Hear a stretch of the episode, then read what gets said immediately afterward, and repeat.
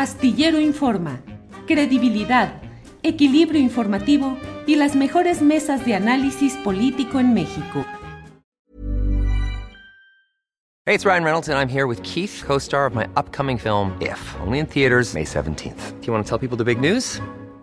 All right, I'll do it. Sign up now and you'll get unlimited for $15 a month in six months of Paramount Plus Essential Plan on us. Mintmobile.com slash switch. Upfront payment of $45 equivalent to $15 per month. Unlimited over 40 gigabytes per month. Face lower speeds. Videos at 480p. Active Mint customers by 531.24 get six months of Paramount Plus Essential Plan. Auto renews after six months. Offer ends May 31st, 2024. Separate Paramount Plus registration required. Terms and conditions apply if rated PG.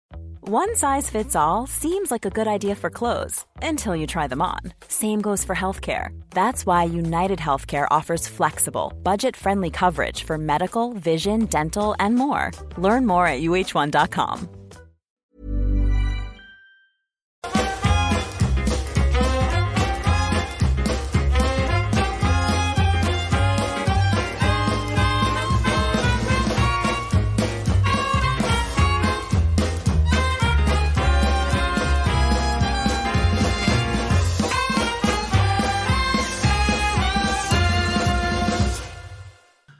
Aquí estamos. Muy buenas tardes, buenas tardes en este lunes 8 de mayo de 2023. Muchas gracias por acompañarnos en la transmisión de este programa que como siempre le llevará información, análisis, debate, lo más relevante del día. Gracias por estar con nosotros y gracias por participar. Em, por aquí muchos saludos en el chat del programa. Muchas gracias a todos me dicen al aire, Julio Jesús Elizarrarás Hernández, eh, eh, Martín Franco desde San Fernando, Tamaulipas. Bueno, pues en este día, en este día especial, lunes 8 de mayo, estoy como siempre con el gusto de saludar a mi compañera Adriana Buentello. Adriana, buenas tardes. ¿Cómo estás, Julio? Muy buenas tardes. Me da mucho gusto saludarlos. Oye, pues con un infarto iniciando la semana. Sí, oye, ¿qué pasa con estas falsas? Vi que te, te tomó por sorpresa, te asustó, te infartó casi, Adriana. No, hombre, pues para los que padecemos, para las personas que padecemos eh, crisis de ansiedad fuertes, pues la verdad es que sí está pues, de un susto tremendo, Julio. Y bueno, el C5 ya minutos después, porque hasta también la jefa de gobierno, eh, pues tuiteó que había sonado la alerta sísmica, pero en realidad fueron alrededor de 800, 851 sitios. De hecho, yo ya había, incluso hasta le había hablado a mi mamá que vivimos cerca y ella no escuchó la alerta, pero mira, así saqué al Alvin corriendo como pude, esperando a ver qué momento temblaba, a la mitad editando yo un video y no más nada pues nomás este, nos espantaron, fue un error humano aparentemente por lo que da a conocer acá el C5, pero qué manera de iniciar la semana, Julio. Pues sí, vaya que se puso complicado todo el asunto. Y luego, bueno, pues el C5 dice, disculpas, fue un error por problemas de mantenimiento, pero ahora sí que el susto, ¿quién lo quita, no, Adriana? Bueno, y acá dicen, ay, asustada Adriana, no es para tanto. Bueno, quienes no conocen qué son las crisis de ansiedad, quienes no las han sentido, pues lamento decir que no pueden opinar. Eh, las personas que hemos padecido, incluso hemos estado hospitalizadas por esta circunstancia, es muy complejo el cómo pues eh, funciona después este, la, liberación de adrenalina. Bueno, a lo mejor el doctor Frisi también nos podrá comentar algo al respecto, pero no, no es fácil lidiar con ese tipo de sustos. Y además también recordarle a la gente que en el 2017, no sé si te acuerdas, Julio, que en unas de estas eh, pues, eventos posteriores, eh, que son las réplicas, y en algunas circunstancias también que sonó la alerta, pues hubo alguna o algunas personas que fallecieron a causa de infartos. Sí, sí, sí, claro, si no es una cosa menor y además, bueno, pues sería el colmo que eh, se tratara de disuadir o de suavizar el hecho de que es un error trascendente, el hecho de que mucha gente tuvo que salir corriendo o se angustió eh, pues ante una llamada que debería de ser muy cuidadosa. Lo bueno es que no están a cargo del maletín atómico que podría desatar una tercera guerra mundial, si no imagínate Adriana, pues nos equivocamos, usted disculpe, pero ya armamos tremendo zipizape, Adriana. Sigue diciendo esta persona, bueno, qué exagerada. Bueno, qué bueno que esta persona no conoce lo que son las crisis de ansiedad, este, ni lo que tiene que ver con todo esto relativo a, pues, cómo funciona el cerebro en ciertas circunstancias. Y Julio, pues también tenemos información trascendente porque hoy iniciamos eh, también eh, con esta sesión de la Suprema Corte de Justicia de la Nación, en donde se está discutiendo este proyecto de Pérez de Allán, de parte, esta primera parte del Plan B. Y para empezar, eh, Julio, bueno, es que esto no, no pinta pues nada bien para el gobierno del presidente Andrés Manuel López Obrador, porque en primer lugar desechó esta petición que hizo la Consejería Jurídica de la Presidencia, pues para que pues impedir al ministro Alberto Pérez Dayán dar a conocer este proyecto sobre este plan B con el argumento de la falta de imparcialidad.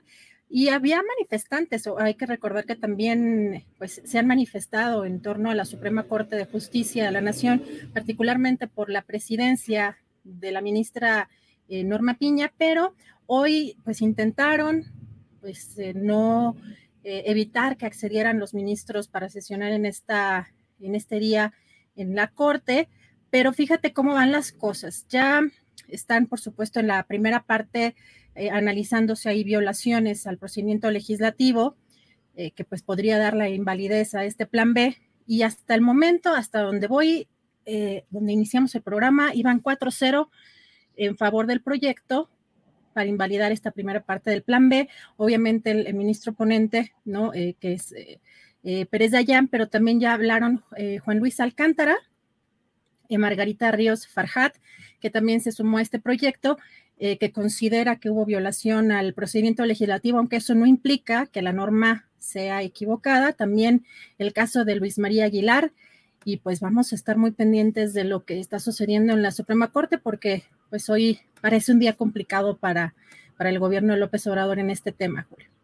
Sí, es un día complicado, tanto por la resolución en sí, Adriana, la resolución que corresponde a este, esta primera parte del plan electoral llamado Plan B, pero también por la relación tan tensa la verdad es que difícilmente habíamos visto en ocasiones anteriores que se diera una confrontación política explícita entre el Poder Ejecutivo Federal, es decir, la Presidencia de la República, y el Poder Judicial de la Federación, específicamente contra la ministra presidenta Norma Piña y contra los ministros que hacen mayoría con ella porque bueno, el propio gobierno de la República dijo a través de su consejería jurídica que votar en contra de ese plan electoral B significaría sustituir al poder legislativo y violar la división de poderes. Son palabras fuertes, consideraciones graves las que se hacen y bueno, pues iremos viendo si esto acicatea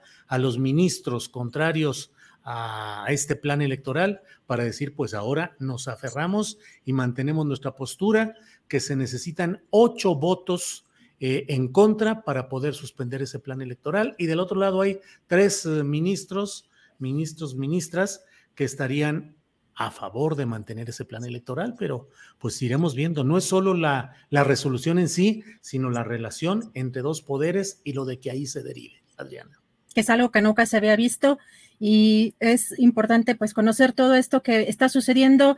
Estamos siguiendo la, sesión de la Suprema Corte, por supuesto, y Julio también comentar que hay algo importante eh, pues en términos de pues migración, porque hay que recordar que este jueves termina lo que se conoce como el título 42 y el gobernador de Texas dio una conferencia de prensa, Julio, muy fuerte, eh, aseguró que va a desplegar en la frontera a 10.000 miembros de la Guardia Nacional y otras fuerzas de seguridad. Acusó, hay un enfrentamiento claro contra la política de Joe Biden sobre el tema de la frontera, pero vamos a escuchar qué fue lo que hoy mencionó. Today we are announcing even more to respond to Joe Biden's reckless open border policies. Today we are deploying a new National Guard unit It's called the Texas Tactical Border Force. Right now, as we're speaking, the Texas National Guard is loading Black Hawk helicopters and C 130s, deploying specially trained National Guard members for the Texas Tactical Border Force. They will be deployed to hot spots along the border to intercept, to repel, and to turn back migrants who are trying to enter Texas illegally. Pues mira lo que son las cosas, Adriana, cómo está de calientito el asunto, eh, porque bueno, pues efectivamente hay una eh, expectativa de migrantes acerca de que cuando cambie esa situación jurídica en Estados Unidos con el título 42 pueda, puedan entrar y puedan favorecerse esos aspirantes a, a regularizar su situación migratoria en Estados Unidos, pueda favorecerle, pero pues los reacomodos políticos también en la guerra republicanos, demócratas y de las figuras que pretenden eh, pues ahí sí sacar raja política y electoral de toda esta circunstancia, ahí siguen caminando, Adrián. Julio, y es muy importante porque en esta conferencia que yo la considero bastante amenazante por todo lo que, por todo lo que dijo, una conferencia de 18 minutos en la que también además anunció leyes para considerar como delito grave la entrada ilegal, permitir también la expulsión de, eh, los eh, migrantes, también quiere una, está buscando que se sentencie eh, de forma mínima 10 años a las personas que trafiquen ilegalmente a migrantes a Texas, pero pues parte también de lo que veo polémico por cómo menciona las cosas es que señala o asegura que la Guardia Nacional y los, eh, pues, la policía local han hecho retroceder a más de 37 mil personas que intentan entrar ilegalmente, pero también imagínate que menciona que 27 mil han detenido, han arrestado 27 mil, dijo, delincuentes no presuntos. Han arrestado 27 mil delincuentes peligrosos, incluidos miembros de pandillas de cárteles buscados por delitos como asesinatos. ¿Cómo asegura ese número? A mí me parece que ya está ahí, por supuesto, criminalizando pues a, los migrantes en lo general eh, también señala que ah, se han incautado pues, grandes cantidades de fentanilo. Esto me imagino que también estas declaraciones son en, pues, en un ambiente también electoral, pero eh, que la cantidad suficiente, imagínate las declaraciones, Julio, para poder eh, matar a todos los hombres, mujeres y niños en Estados Unidos. Así que esas, pues parte de estas declaraciones que dio en esta conferencia y hoy, pues el presidente López Obrador también pues se pronunció en torno a lo que está haciendo eh, Abbott, también como lo que está haciendo el gobernador de Florida, de Florida, y pues les dijo, mejor envíen una propuesta para el control de armas. Vamos a escuchar.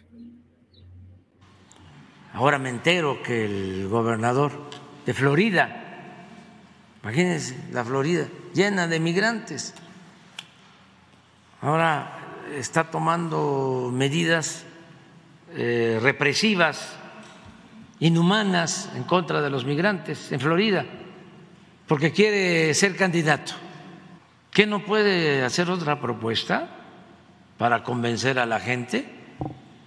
¿Qué tiene que este, eh, valerse del dolor del pueblo, del dolor del migrante, de la necesidad de la gente para sacar raja política?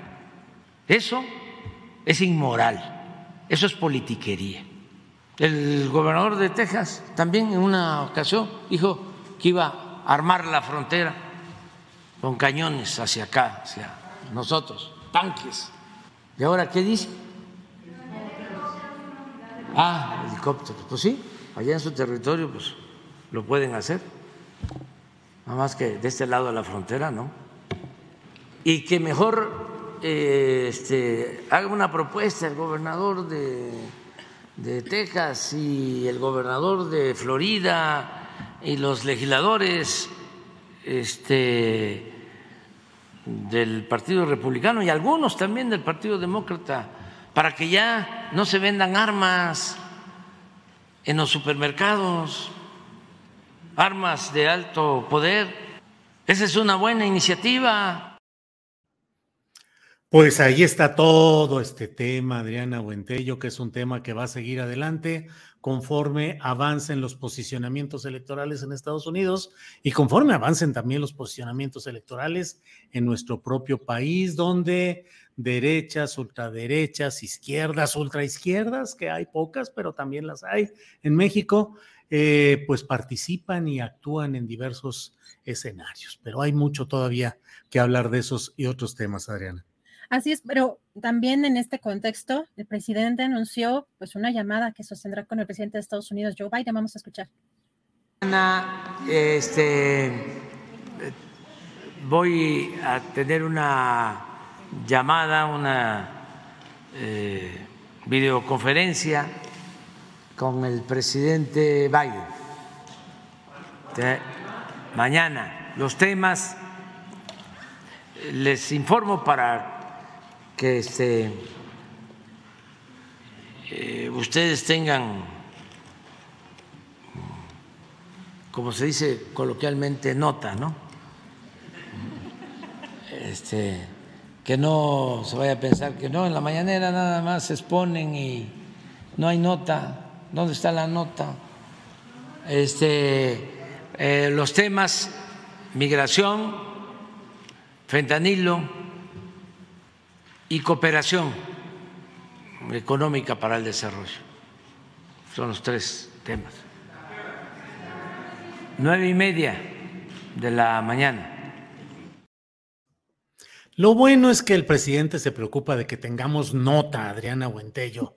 Dice, ¿para qué hay nota? Pues sí, claro que es muy interesante lo que vayan a hablar y bueno, lo que nos digan, que no siempre es todo lo sustancial de aquello que se habló, pero siempre es de agradecerse el que haya la información correspondiente, Adriana.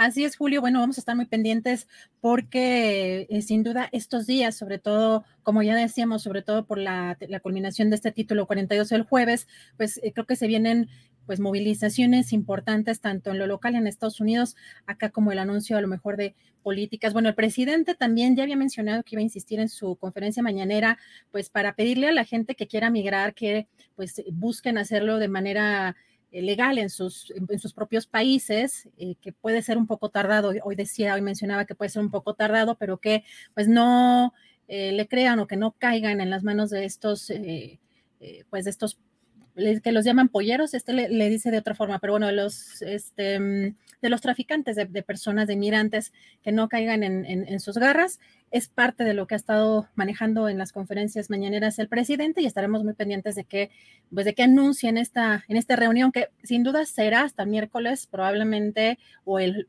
o el martes en la tarde cuando dé a conocer eh, quizás si hay algún eh, pues algún anuncio importante. Y Julio, también comentar algo que sucedió el, pues el viernes en la tarde, pero que me parece importante. De hecho, no sé si alcanzaste a ver hoy en el, cartón del Monero Hernández sobre Lili Telles, porque eh, pues es, parece importante las declaraciones que hizo porque de alguna manera estos, estas organizaciones de ultraderecha como sublevados de pronto eh, pues recriminaban al Partido Acción Nacional que no se pronunciara fuerte respecto a la derecha, como que titubeaba, no, eh, pues no quería pronunciarse, ¿no? Sobre ciertas políticas y que incluso esta senadora Lili Telles, pues tuvo que retractarse sobre esta carta Madrid, ¿te acuerdas? Sí, claro, claro que estuvo ahí, luego se echó para atrás y efectivamente ese cartón del Monero Hernández la pinta Lili Telles con su cucurucho de Vox, el partido de ultraderecha en España, y con la túnica blanca de algunos de esos desfilantes y su antorcha, pues eh, debido a qué, Adriana, a esto que ahora nos vas a compartir. Pues vamos a escuchar los detalles, lo que está, eh, pues porque dice que es una derecha moderna, lo que lo que signifique, lo, cualquier cosa que signifique eso, pero vamos a escuchar qué fue lo que dijo. El solo voto anti-AMLO no nos alcanza para vencer al monstruo. El reto es mayor. Muchos mexicanos están instalados en el pesimismo y en la apatía porque no ven que algo suceda en el polo de la oposición. Toda la unidad posible, sí, claro, pero no por arreglos de poder, sino en torno a una idea de país que se oponga a la ruina moral y a la degradación institucional a la que nos lleva Morena. Necesitamos garantizar la mayor competitividad de la oposición y también debemos definirnos claramente ante los males de México. No debemos caer en la trampa de los que nos quieren agazapados solo por quedar bien con una élite progresista que ni siquiera conoce al país. No aceptemos el fetiche de que todo lo que proviene de la izquierda es virtuoso y que el pensamiento de derecha es algo de lo que hay que avergonzarse. Como si la experiencia no nos demostrara totalmente lo contrario. Como si el mundo no estuviera sufriendo los estragos del verdadero rostro de la izquierda militarista, autoritaria, incompetente, destructora de la iniciativa individual, adoctrinante, generadora de pobreza y cómplice de criminales. Y como si no existiera en el mundo una derecha pro libertades que combate la pobreza desde la dignidad de la persona, que genera riqueza y la redistribuye a través de buenos servicios públicos, que construye y fortalece instituciones que acotan al poder y dan certeza a las naciones. No nos avergoncemos de representar esa derecha moderna. A nadie debería avergonzar defender la vida, el esfuerzo individual, la familia, la propiedad privada, el orden y el Estado limitado. Bueno, pues de verdad que es la apropiación o la reproducción del discurso de la ultraderecha continental. Digo, eso lo puede suscribir fácilmente Agustín Laje, el argentino Milei, los grupos más retrógradas y más conservadores y desde luego, pues la matriz ideológica que ahora confiesa Lili Telles, que es la del grupo Vox, la ultraderecha española. Es un discurso que eh, creo yo, Adriana Buentello, que eh, Lili Telles es una oradora de frases hechas y de eh, eh, frases candentes de, lo inmediato, de lo circunstancial, pero este discurso es una elaboración teórica, dudo mucho que sea propia, dudo mucho que lo pueda sostener en una discusión, en un debate, porque es la elaboración de la ultraderecha, de la cual ahora se inviste, se asume la citada sonorense, antes... Eh, candente oradora a favor de Morena en mítines y ahora del lado de no solo del PAN, sino de la ultraderecha, Adriana. Pero para que veamos que no fue un error, no fue eso que firmó en el Senado y todo ese procedimiento, pues no fue un error, más bien fue una hipocresía. Le llovió incluso dentro del propio partido, pero bueno, ahora sale del closet, parece esta legisladora de la ultraderecha y es importante también mencionar pues que las relaciones dentro de este partido, por ejemplo, en, el, en esta plenaria la vimos también muy acompañada de la Alejandra, que le llaman la güera Reynoso, que pues es también de las personas de las, de las militantes del Partido Acción Nacional, pues más conservadoras y que incluso mandó a lo que habíamos comentado aquí hace algunos meses, mandó a eh, pues una de las personas que trabajaba con ella, que es Alice Galván, precisamente a pues capacitarse en, en, una de estas organizaciones que están ligadas a este partido de ultraderecha Vox. Muy interesante lo que está pasando y que lo haya dicho ya, pues, manera muy clara eh, esta legisladora. Pero bueno, vamos a ver qué, qué sigue en este tema de la política. Julio, ya tenemos nuestra entrevista con el doctor Frisby. Regresamos más tarde con más información. Muy bien, Adriana, gracias. Regresamos en un ratito más. Gracias. Es la una de la tarde con 24 minutos, la una con 24 minutos.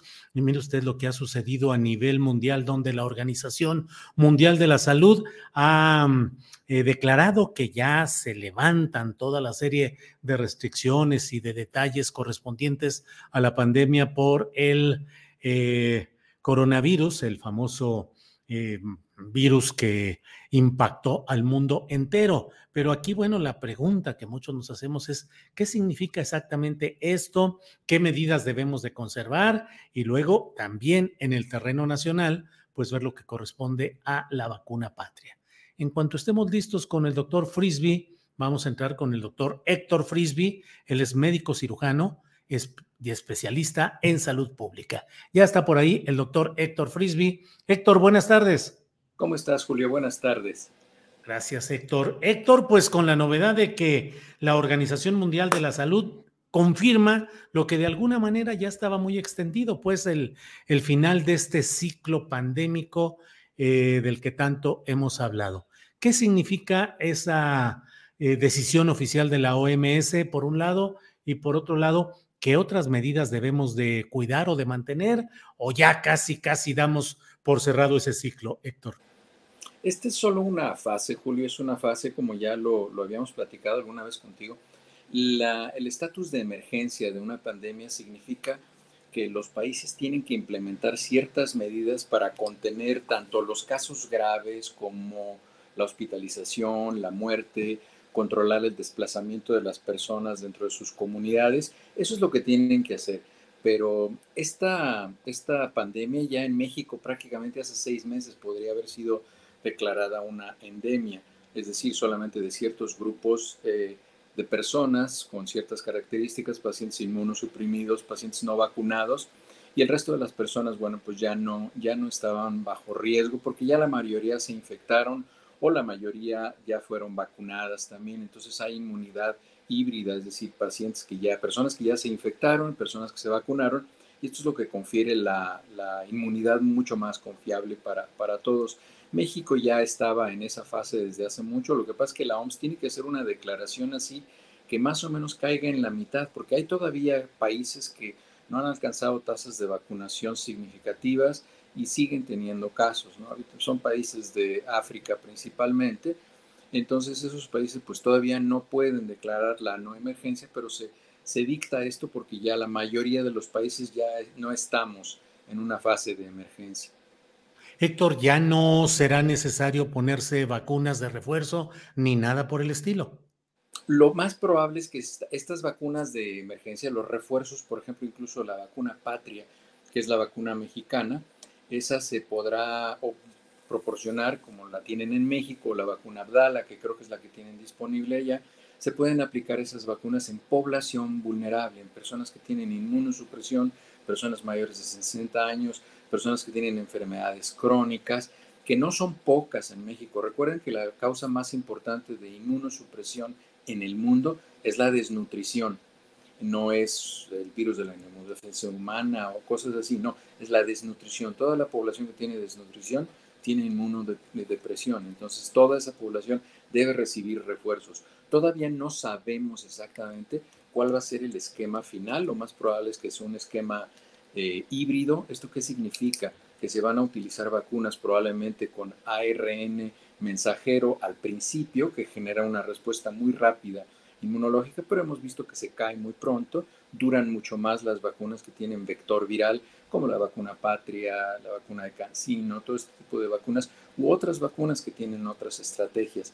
Entonces, seguramente va a haber un esquema híbrido que va a ser este, un esquema anual y se tendrá que repetir probablemente cada tres o cada cuatro años. No va a ser como el de influenza, que es cada año. Lo más probable es que vaya a ser cada tres o cuatro años. Em, ahora, dentro de todo esto, y nos llamó la atención algo publicado por un médico en México, eh, especialista en estos temas, el doctor Francisco Moreno, que le dijo a Milenio que la vacuna patria llegó tarde, ya no tiene utilidad, sobre todo frente a las variantes circulantes, y consideró que fue una respuesta más bien política. Así es que, Héctor, te pregunto, ¿llega tarde la vacuna patria? ¿Ya no va a servir de mucho? Cuando dijo que era una respuesta más bien política, ¿se refería a su respuesta o a cuál? pues se supone que a la, a la postura del gobierno. Igual que es el mismo, creo que es el mismo doctor que recomendó en el pico más grave que tuvieron en México, que era seguro ir al cine, pero específicamente a una cadena de cines, ¿no? Creo que es ese mismo doctor. Entonces, más o menos para que sepan por dónde viene. Entonces, mira, durante la pandemia, algunas personas decidimos ser comunicadores en salud, acercarnos más a la población. Yo tengo haciendo televisión y radio ya casi 25 años. Entonces, durante la pandemia surgieron algunas personas que escribieron libros y, en fin, ganaron dinero por la pandemia. Y pues eh, yo creo que la gente sabe a quién escuchar y a quién no escuchar, ¿no? Entonces, sí, yo estoy de acuerdo con el doctor. Eh, la respuesta es una respuesta política, si es que se refiere a su respuesta. La vacuna Patria es una excelente vacuna que fue comprada por México eh, al Hospital Montesinaí de Carolina del Norte y es una vacuna que utiliza vector viral, utiliza el virus de Newcastle, no utiliza el virus 26 o el adenovirus 5 como la vacuna de, este, Sputnik, por ejemplo, eh, o la vacuna de Cancino que utiliza adenovirus 5.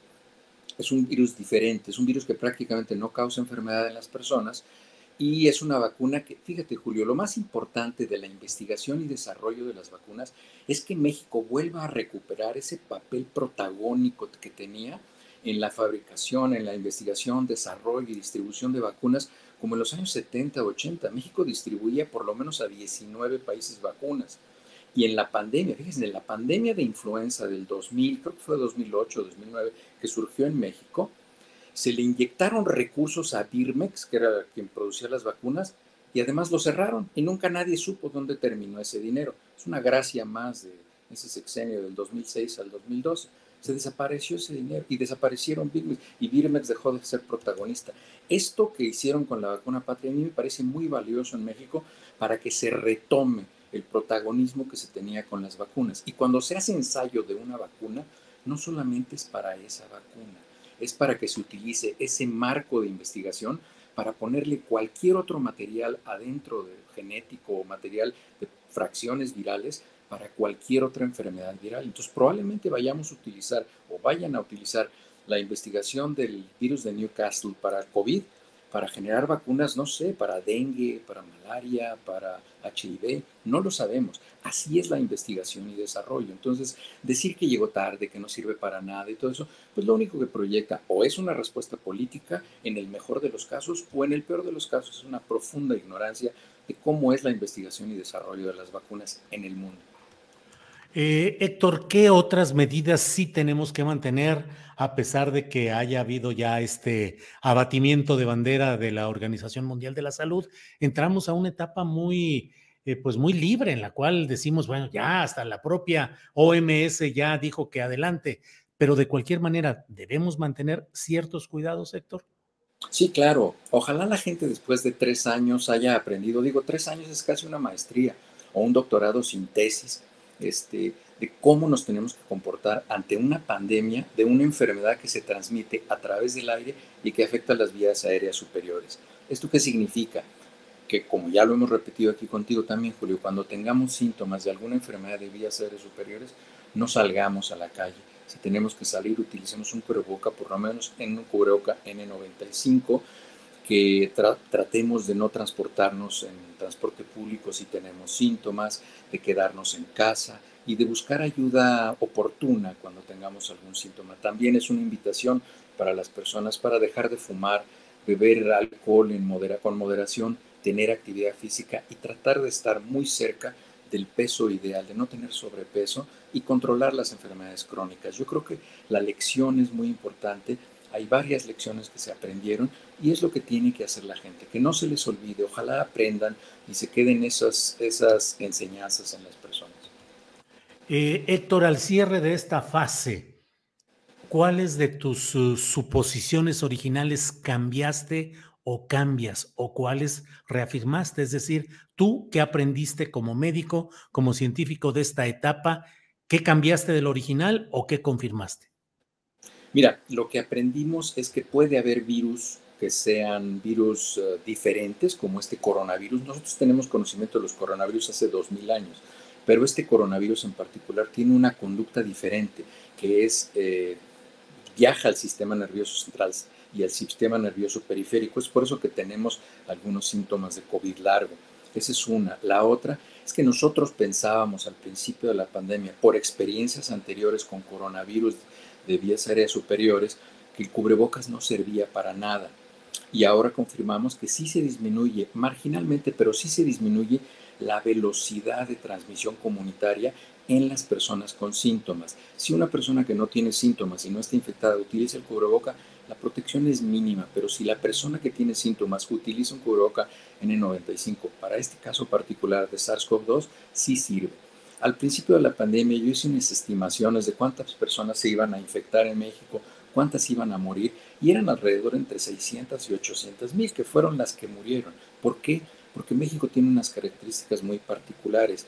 México ha sido presa y víctima de los uh, alimentos procesados, refinados, azúcares refinados, tiene unas tasas de obesidad muy altas, tiene una población importante de personas que tienen diabetes o prediabetes con trastornos del metabolismo de los carbohidratos que no lo saben y esa es población de riesgo. México es, si no el primer lugar, de los primeros lugares en obesidad en adultos y en obesidad infantil. Es por eso que es muy importante la campaña que se hace en México para combatir los alimentos ultraprocesados. Y tenemos que insistir más. Y la otra cosa que aprendí es que el haberse robado el dinero del sector salud por muchas personas, muchas personas que lo han hecho a través de infraestructuras, de medicamentos, de muchas cosas, eso es un problema de salud pública y debe ser de seguridad nacional. Y ojalá los legisladores hagan penas muy severas para las personas que se atrevan a tocar el presupuesto en salud para beneficio personal o de sus familias, sus parientes, sus amigos o cualquier tipo de prestanombres que decidan usar. Eh, Héctor, como siempre, muy agradecidos de poder platicar contigo. Cierro solo preguntándote, de alguna manera hemos entrado a una etapa como humanidad en la cual nuestras perspectivas razonables son las de más pandemias? Sí, claro, las pandemias van a seguir sucediendo. Lo que pasa es que sí, claro, puede ser, puede ser que puedan suceder más y que tengan más mutaciones. Y todavía, todavía de esta pandemia no tenemos la certeza absoluta que este haya sido un virus nativo. No tenemos la certeza. Al rato les comparto un artículo del 2008 en el cual hablan de cómo se modificaría la infectividad del SARS original del 2002, modificando la estructura de la proteína S. Es un, un, trabajo de investigación que se hizo en el 2006 y ese virus que se estaba planeando en ese diseño de ese artículo que se publicó del laboratorio de Wuhan es muy parecido a este virus. Entonces todavía no lo sabemos. O sea, hay muchas cosas que nos iremos enterando con el paso del tiempo. Todavía no sabemos si fue creado o fue un proceso no intencional. Eso todavía no lo sabemos. No hay, no hay información completa porque China no ha compartido la información completa, pero ese artículo lo voy a publicar, Julio, lo voy a poner ahí en, en, Twitter para que la gente que se dedica a esto de la virología le eche un ojo, probablemente no lo conoce, yo me acordaba que lo había leído y, y sí lo pude encontrar, lo platicaba con mi esposa el otro día, le dije, mira, aquí está este artículo y se quedó así con los ojos abiertos, porque es del 2006, se publicó en el 2008. Es una investigación del 2006, se publicó en el 2008, 11 años antes de la pandemia. Héctor, como siempre, muy agradecidos, eres muy amable, apreciamos mucho que estés con nosotros, Héctor. Un saludo, Julio, muy buena semana. Igualmente, hasta luego. Hasta luego. Gracias. Gracias al doctor Héctor Frisby, que está con nosotros para platicar acerca de este tema del coronavirus, de la Organización Mundial de la Salud y de todo lo referente a este tema. Bueno, hoy es el lunes 8 de mayo, es la una de la tarde con 38 minutos. Y mire, vamos de inmediato con mi compañera Jacaranda Correa, periodista, conductora en Canal 22. Con ella vamos a hablar en unos segunditos ya. Jacaranda, buenas tardes. Hola, querido Julio, ¿cómo estás? ¿Cómo te va? Bien, Jacaranda, pues aquí cómo te fue con la alerta sísmica o no la escuchaste? Ni me enteré. Aquí ah. no escuchamos ninguna alerta, o sea, de verdad, eh, yo estoy así como sorprendida. No, no, no, no la escuché. Pues ¿Quién sabe qué pasó? Pero no, nomás no. Parece que, parece que fue solo en cierto número de, de bocinas o de lugares. Y bueno, pues así están las cosas. Jacaranda, ¿de qué deseas hablarnos en esta ocasión? Pues fíjate, mi querido Julio, que me voy a, conectar ahora a propósito de esa conversación que tenías con el doctor Héctor Frisby, a quien pues muchos y muchas seguimos durante la pandemia. Eh, me dio gusto escucharle, verle nuevamente aquí contigo y pues yo creo que coincidimos en muchas cosas, Julio, a propósito de, pues de estos tres años, tres meses, fíjate nada más, para ser exactos, estaba yo haciendo la cuenta, 1191 días, ¿no? Híjole. Después de que, imagínate nada más, se da, pues no por, o sea, se da por terminada la, emergencia, como decía ahí el, propio doctor Frisby, vamos a pasar de la, de la emergencia a la, a la gestión porque la enfermedad llegó para quedarse, ¿no? Y pues yo creo que quedan muchísimas preguntas, este, mi querido Julio, muchas dudas por resolver, porque no es una cuestión solamente de, cifras, ¿no? Y creo que personas como tú y como yo que vivimos de una manera tan violenta y tan dura esta, esta enfermedad, ¿no? Creo que nos llevó también a una dimensión distinta de pensamiento y de, reflexión, me parece, ¿no?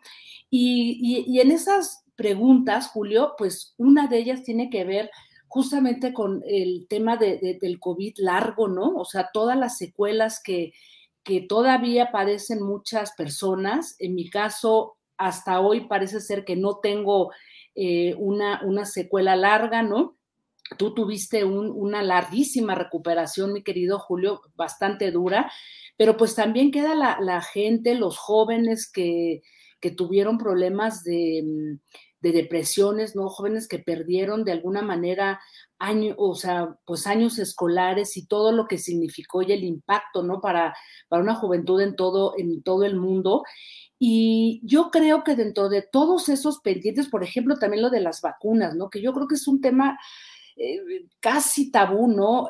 las, eh, digamos que los daños colaterales de algunas vacunas que no terminaron por testearse y que provocaron otro tipo de enfermedades y de impacto a la salud en muchas personas, también me parece que pues es ahí un, un pendiente, ¿no? Pero creo, y a ver tú eh, cómo, cómo me ayudas a explicarle también esto, esto a la gente, yo creo eh, en algo que quisiera subrayar, y ya lo mencionaba también ahí el doctor este, Frisby, creo que esta pandemia nos muestra sin duda alguna el fracaso y el límite de un, de un modelo económico, ¿no?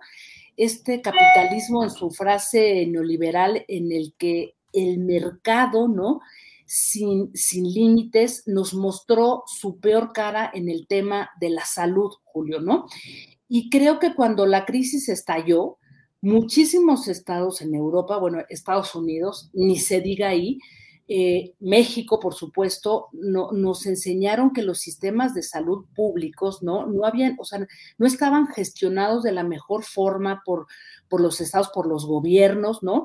Y que toda esta idea que fue muy promovida durante décadas por el Fondo Monetario Internacional, por el Banco Interamericano de Desarrollo, la OCDE, ¿no?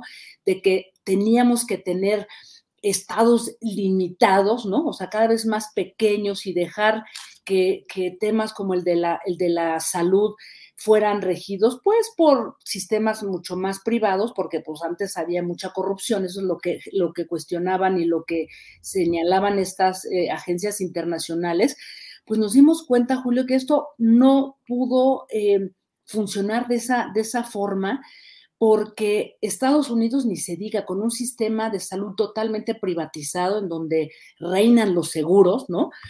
Pues murieron millones, millones que no tenían capacidad para pagar esos seguros, para acceder al sistema este, de salud privada. Y en el caso de México, Julio, pues, ¿qué te puedo decir? No? Yo creo que vimos lo peor de un sistema totalmente desvalijado, ¿no?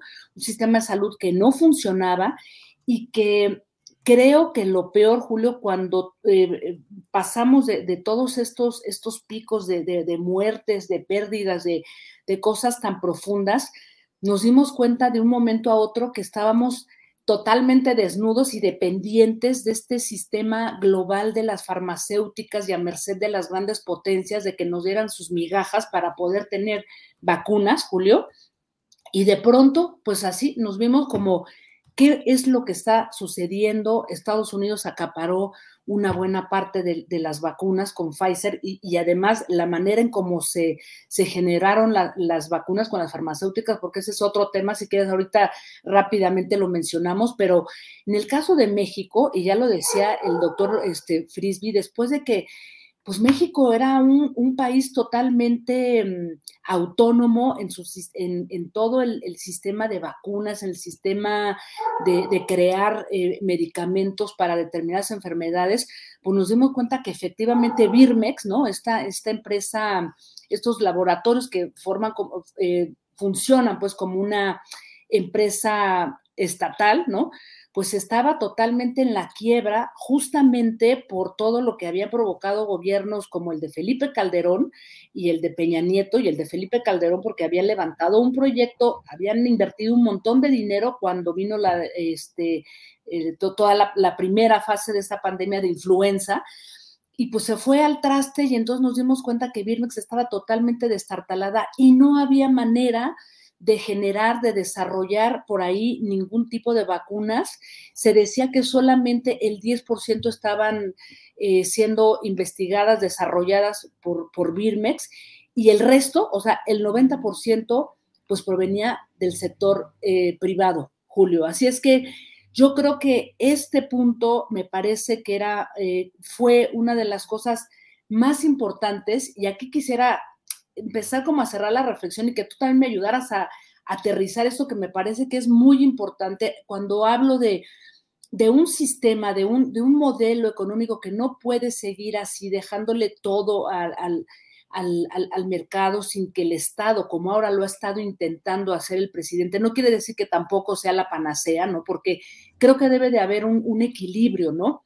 Sobre todo a nivel del sistema de salud entre el sistema público y el sistema privado, porque de otra manera, Julio, estamos condenados como país a, no tener una soberanía en términos de salud y estar a la merced, a merced pues, de esas, eh, como les llaman las Big Pharma, que son estas empresas que de alguna manera pues han eh, quebrado y puesto contra la pared a muchísimos países, como en el caso nuestro. Así es que yo creo, y a propósito de, todo este discurso que ahora en el ámbito político empieza otra vez a regresar de que no, que como que este, los estados tienen que estar limitados, tiene que ser la, este, la industria privada la que tiene que estar por encima y controlando todo, yo creo que no, Julio. Esto es un momento, me parece que la pandemia nos enseñó a que tiene que haber cada vez mayor presencia del Estado, con ciertos límites también, porque si no eso nos puede llevar a una gran corrupción, pero creo y a grandes rasgos, a ver tú cómo lo ves,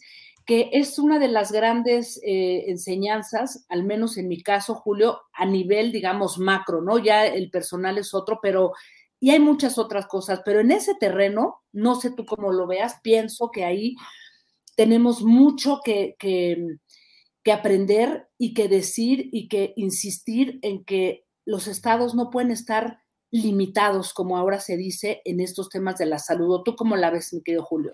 No, pues Acaranda, una gran reflexión la que haces y que nos lleva efectivamente desde los planos personales, lo que vivimos cada cual, lo que sufrimos, el impacto inmediato de saber que todas tus certezas en términos de vida institucional, de la protección del Estado en materia de salud, de la disponibilidad de medicinas, medicamentos, tratamientos adecuados, se cae en un momento porque te enfrentas a este virus y a circunstancias absolutamente desconocidas y de alto riesgo. Y por otro lado, en los propios estados, en el caso nuestro, el Estado mexicano, pues teniendo que revolverse y pelear y brincar y, y tratar de conseguir ese bien preciado que eran las vacunas, con el riesgo de que de pronto quedaras ante tu propia población, el Estado, el gobierno, como ineficaces por no poder conseguir lo que los poderes eh, internacionales y el poder de la gran industria farmacéutica, pues manejan como verdaderos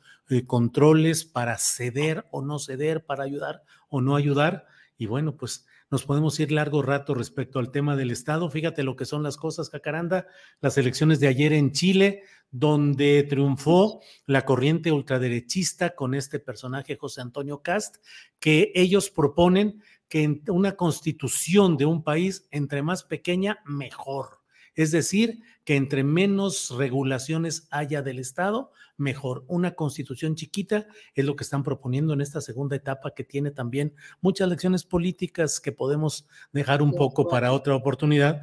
Pero fíjate, esa es la corriente de la ultraderecha que dice una constitución chiquita, que el Estado tenga muy poquitas funciones y todo dejarlo al libre mercado, Jacaranda. Así es, querido Julio. Fíjate mucho, eh, creo que es un, es un tema súper interesante esto que tú este, comentas ahora, lo de Chile, luego escuchar a, como la llamó Fox, yo no lo digo, pero Fox, a la Mesías de la ultraderecha, ¿no? Claro, claro. A Lili Telles hablando de los estados limitados, o sea, este mismo discurso que hoy se enfrenta en América Latina, también lo estamos viendo con Gustavo Petro, ¿no? Y toda esta, digamos que esta, esta derecha que no lo deja gobernar y que justamente intentan regresar y decir, no, a ver, momento, o sea, menos menos controles al, libre mercado, vamos con estas políticas más privatizadoras.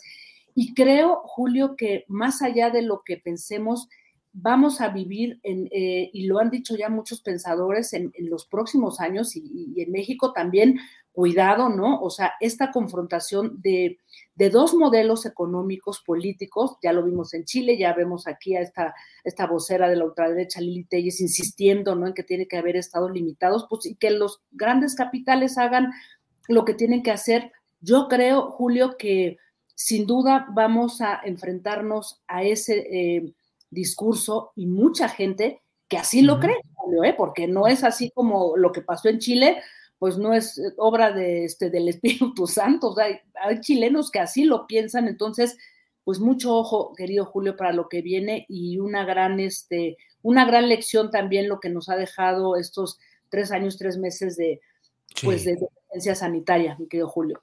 Jacaranda, como siempre, es un placer. Aquí lo dicen en el propio chat y yo lo confirmo, lo reitero, lo suscribo. Es un placer intelectual platicar contigo. Así es que, como siempre, muchas gracias por estar con nosotros en esta ocasión, en este lunes 8 de mayo, Jacaranda. El placer es todo este mío, Julio, compartir contigo y con toda la tripulación astillada. Así es que un abrazo a ustedes y a toda la audiencia. Muchas gracias, mi querido Julio. Jacaranda, muchas gracias y hasta pronto. Es la una de la tarde con 51 minutos, una de la tarde con 51 minutos y vamos de inmediato a nuestra siguiente, eh, pues, plática, entrevista, a escuchar lo que nos dice y lo que nos uh, ayuda a entender nuestra compañera eh, periodista de proceso, directora de la revista Fortuna, Claudia Villegas, que ya está por aquí. Claudia, buenas tardes. Hola Julio, ¿cómo estás? Espero que me escuchen bien y que tenga buena conexión. Te saludo y los saludo y la saludo desde la Secretaría de Economía.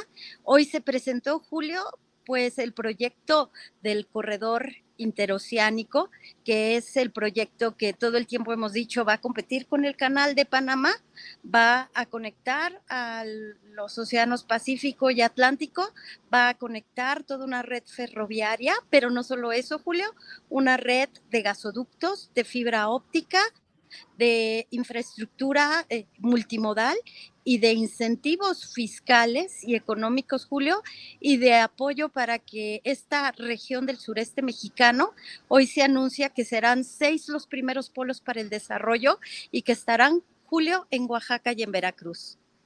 Claudia, ¿y cuál es tu valoración de este proyecto? ¿Qué tanto se van a cumplir esos propósitos? ¿Qué riesgos hay?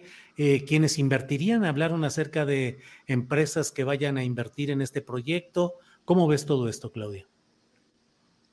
Fíjate, Julio, que lo interesante es que la Secretaría de Economía presentó a las 10 de la mañana la primera presentación la hizo con empresarios del sector manufacturero. Estuvo presente Francisco, Francisco Cervantes, que es el presidente del CCE. También estuvo José Abudague, que es el presidente de Concamín. Vimos también caras por aquí de Taiwán, Julio, interesante. Y en este momento en la Secretaría de Economía se está presentando el mismo proyecto, el mismo prospecto.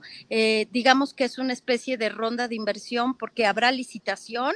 Eh, los empresarios que inviertan más, los empresarios que generen más empleos, van a tener acceso, Julio y amigos y amigas, a deducibilidades del impuesto sobre la renta de hasta el 100 en un principio, la secretaria de Economía, Raquel Buenrostro Julio, había dicho que sería pues una tasa efectiva de impuestos menor a la que se paga del ISR, pero no, es del 100% y tendrán eh, esto durante tres años y hay algunos regímenes empresariales que lo permiten.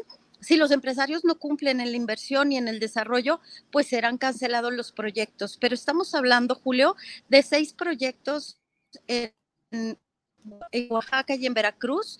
Será Coaxacualcos 1, donde hay 257 hectáreas, Coaxacualco 2 con 131 hectáreas, Tejixtepec con 462 hectáreas, San Juan Evangeliza con 300 hectáreas, en Oaxaca Salina Cruz con 82 hectáreas y San Blas Atempa, 331 hectáreas, Julio, y lo que se pretende es que en estas zonas que se habían caracterizado por tener problemas de marginación, de pobreza, de falta de desarrollo, de falta de infraestructura en telecomunicaciones, llegue la inversión, Julio, para desarrollar polos, clústeres, eh, parques industriales que se dediquen a los insumos que necesita la industria, sobre todo la electrónica, Julio, la de telecomunicaciones, la industria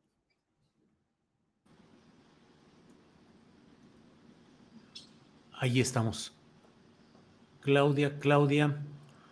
Ahí estamos con Claudia, que está en la Secretaría de Economía, luego de una conferencia de prensa que ha habido hoy. Julio, no, no te escucho, pero sigo aquí al pendiente y espero haberles podido pues comentar lo que hoy se vivió en la Secretaría de Economía. Claudia, me llamó la atención lo que a ti te llamó la atención precisamente respecto al tema de que había representantes de Taiwán. ¿Qué significa esto? ¿Que nos vamos a abrir a desarrollo tecnológico en el cual pueda participar Taiwán?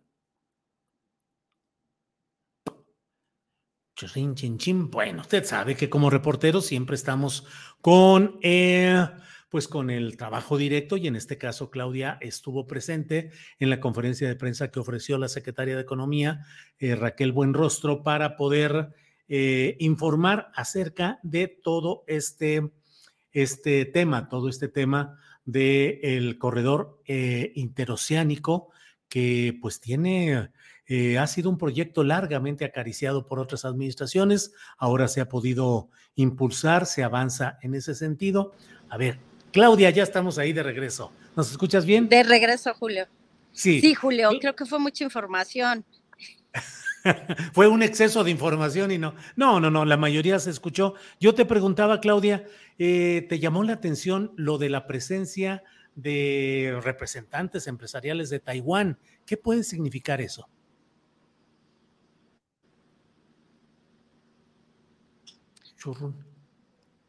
Ahí estamos. No escuché bien la pregunta, Julio. Lo de Taiwán, la representación de Taiwán, ¿tiene algún significado especial que tú veas?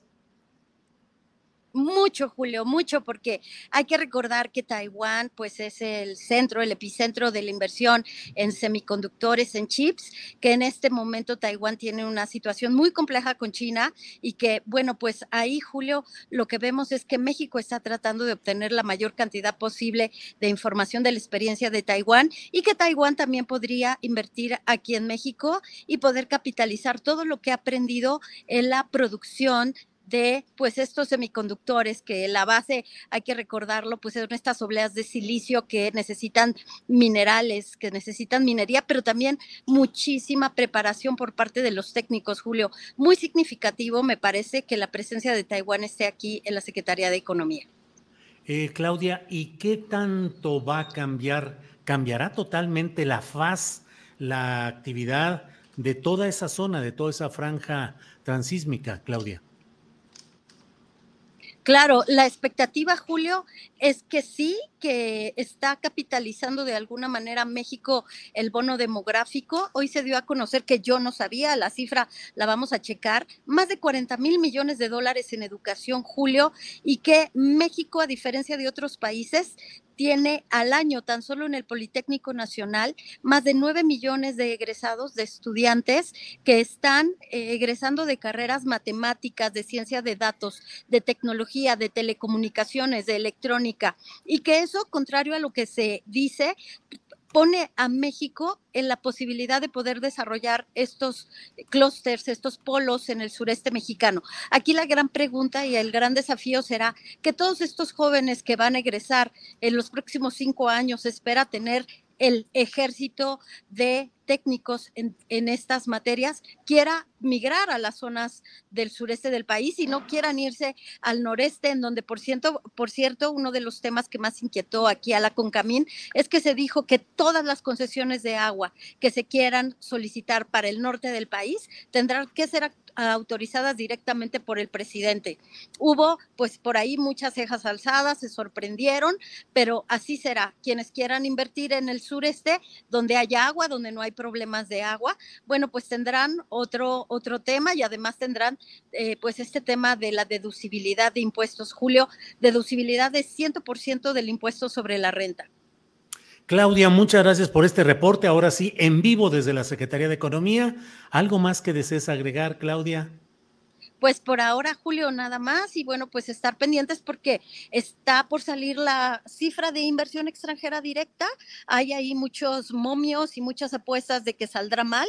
Yo les quiero adelantar que aquí vine a preguntar cómo va a salir la inversión extranjera directa y tomando en cuenta que se va a Iberdrola, pero que se están sumando muchas inversiones extranjeras, eh, vamos a tener buenos números y que México es uno de los países que más recibe inversión extranjera directa y que los números serán buenos aún con la salida o el registro contable de la salida de los 6 mil millones de dólares de Iberdrola, Julio.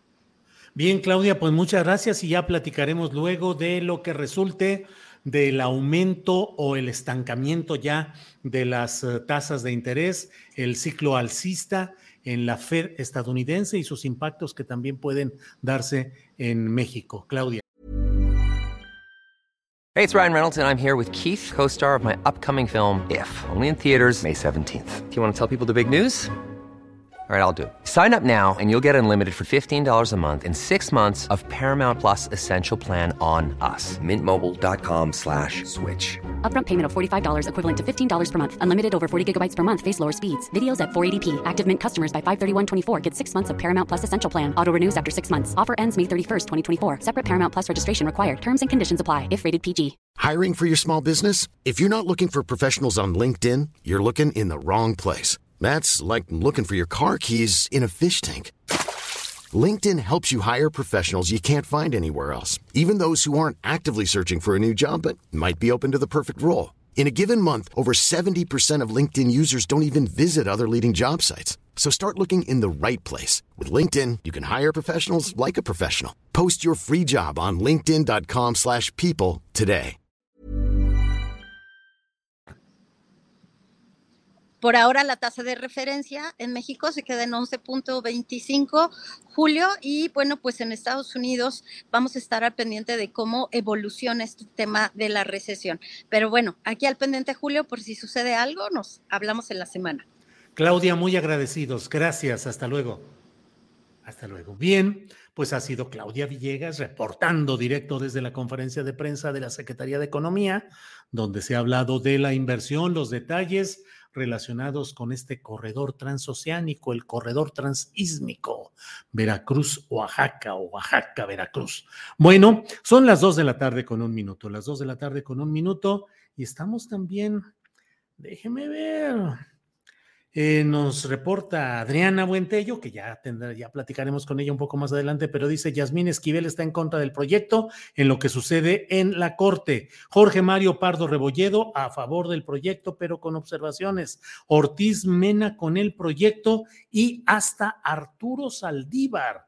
Ya son siete ministros. No lo comparte Loreta Ortiz. Un voto, un ministro va a hacer la diferencia, cuando menos en este tema tan complicado que está analizando la Suprema Corte de Justicia de la Nación referido al plan electoral, a la primera parte del plan electoral B. Bueno, son las dos de la tarde con un minuto, dos de la tarde con un minuto. ¿Y cómo van las elecciones en el Estado de México? ¿Cómo va todo este movimiento? No solo el debate que será el próximo jueves 18 de mayo, sino en general, ¿cómo van las cosas por allá? ¿Y quién más? ¿Quién mejor que nuestro compañero Francisco Cruz? Paco, buenas tardes. Julio, ¿cómo estás? Buenas tardes. Pues mira, sí, parece que no pasa nada, pero pasa.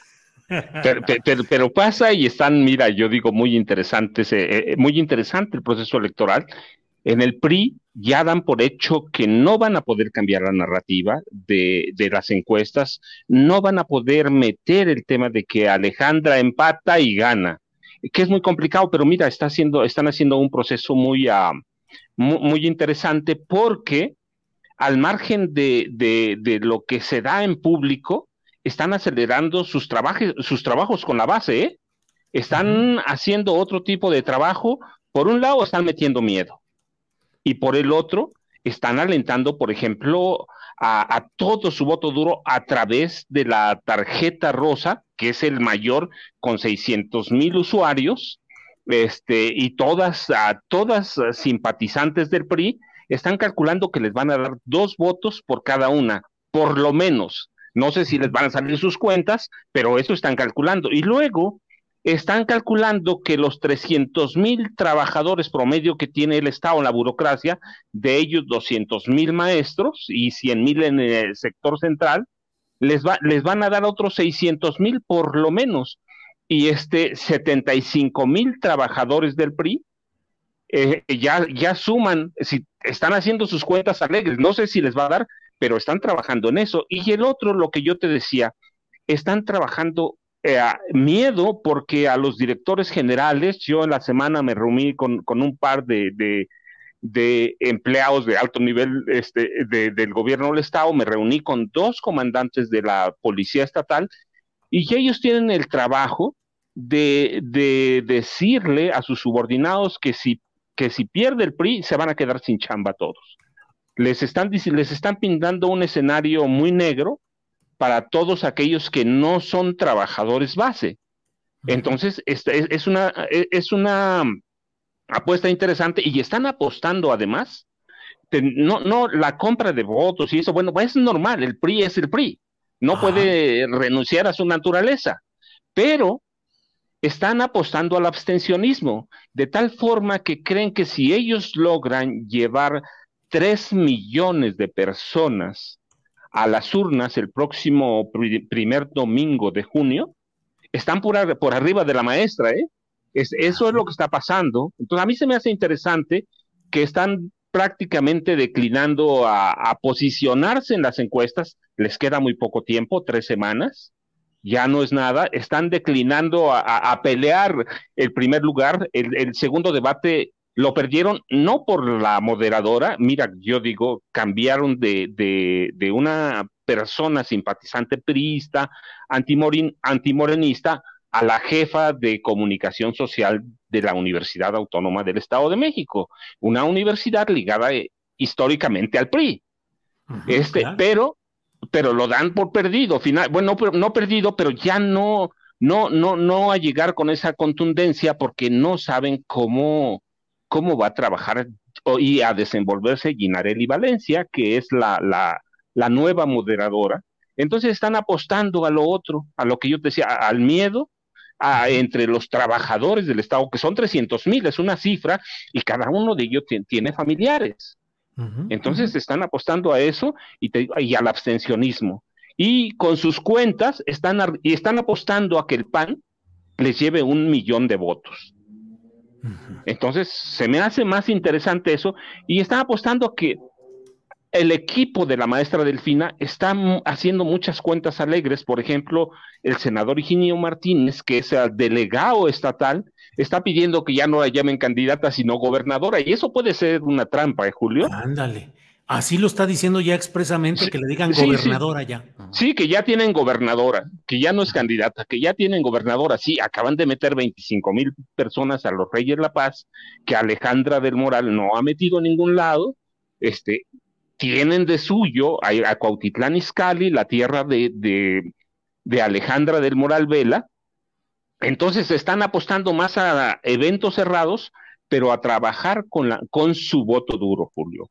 Y a mí se me hace eso muy interesante porque digo, si Morena piensa que ya ganó, que ya ganó las elecciones, eh, se puede llevar una sorpresa si es así como la está planteando el PRI, ¿eh, Julio. Ah, claro, claro, porque lo que dices, eh, Francisco, yo lo entiendo como el trabajo estructural en el cual es especialista histórico. Las brigadas electorales del PRI en el Estado de México han sido muy eficaces en ese trabajo de sembrar miedo, de manipular corporativamente, de controlar las instancias electorales institucionales y de manejar mil mecanismos de esa manera, más allá de lo que la narrativa exponga, más allá de lo que digan las encuestas de opinión, el trabajo estructural ha sido fama nacional negativa, pero ha sido fama nacional de las brigadas electorales del Estado de México, que han sido material de exportación a candidatos amigos de quien está en el poder en el Estado de México, en el PRI, para enviarle esas brigadas especializadas en todos estos manejos subterráneos, estructurales, pero eficaces a la hora de la hora, Francisco. Sí, mira, Julio, me recordaban ellos en la semana, me decían, desde Jorge Jiménez Cantú lo tenemos bien hecho. Pues desde los ejércitos del trabajo, los Sagitarios, y, luego con Isidro Pastor Medrano eh, y, Arturo Montiel Rojas, lo estructuraron bien. Entonces, si se lo tenemos por ahí, pues ya para qué nos vamos a pelear. Lo que a mí, mira, eso me llama la atención porque digo, tienen razón.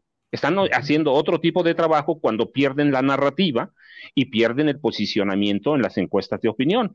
Por un lado. Por otro, fíjate, Julio, se me hace interesante de que si si, si, si las encuestas ah, consolidan lo que está pasando el 4, el próximo 4 de junio, es interesante porque un del Mazo, un del Mazo fue factor fundamental en la formación del Grupo Atlacomulco a partir de marzo de 1942, Alfredo del Mazo Vélez, y Jun del Mazo, su nieto, puede ser el hombre que si pierde, entierra al Grupo Atlacomulco, ¿eh, Julio? Claro, son esas las muchas posibilidades. Ahora, Francisco, el equipo estructura, estamos hablando de la estructura del PRI. Ya nos dijiste algunas de las fallas de posturas de Morena, excesiva confianza, pretensión de que ya lo tienen ganado, pero en la pelea específicamente estructural, ¿qué tan eficaz es el equipo de brigadas electorales de Morena frente a las del PRI? Ah, mira, yo creo que están desdeñando mucho al PRI, Julio. Sí, es un trabajo histórico. Lo que, en, en, en, 2000, en 2021 recuperaron mucho del trabajo. Alejandra del Moral Vela lo recuperó y tampoco es que hay que desdeñarlo porque recuerda, Alejandra del Moral Vela y Eric Castillo Montes de Oca, los dos controlaron todos los programas de la Secretaría de Desarrollo Social. Alejandra del Moral Vela sustituyó a Eric del Castillo y a Eric este y, a Eric Sevilla y Eric Sevilla sustituyó a Alejandra del Moral. Entonces yo digo, el trabajo de Morena se va a ver, y yo te lo había comentado antes, se va a ver el día de las elecciones, a ver si logran tener personal en cada uno de los 600, 6 mil 6.574, entre 74 y 79 lugares en los que se van a instalar casillas. Si el PRI no logra, a esos, perdón, si Morena no logra, a eso está apostando el PRI, Julio. Sí, esos tipos tienen todo bajo control. Desde 2004 controlan en, la Secretaría Ejecutiva del Instituto Electoral del Estado de México. Entonces, Morena está haciendo trabajo, están haciéndolo, pero yo en lo personal veo mucha confianza yo veo que hay, este, no entienden todavía cómo trabaja el PRI. Me parece que hay que entender al PRI históricamente. Y yo me remití a ellos, hay que ver cómo estructura Jorge Jiménez Cantú el trabajo, y eso es la misma táctica, la misma estrategia que han seguido Julio y el trabajo Morena, yo digo, el día de las elecciones se va a ver, están llevando mucha gente porque yo te he comentado, hay un enojo contra el PRI, hay una desilusión muy grande pero igual en las elecciones no, no, van a votar los 12.7 millones de electores registrados. Paco, eh, sí, sí.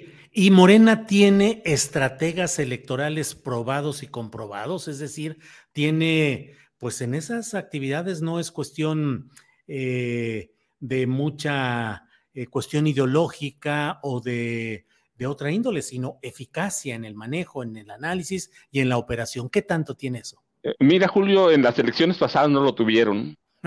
y e, eso no se aprende de la noche a la mañana.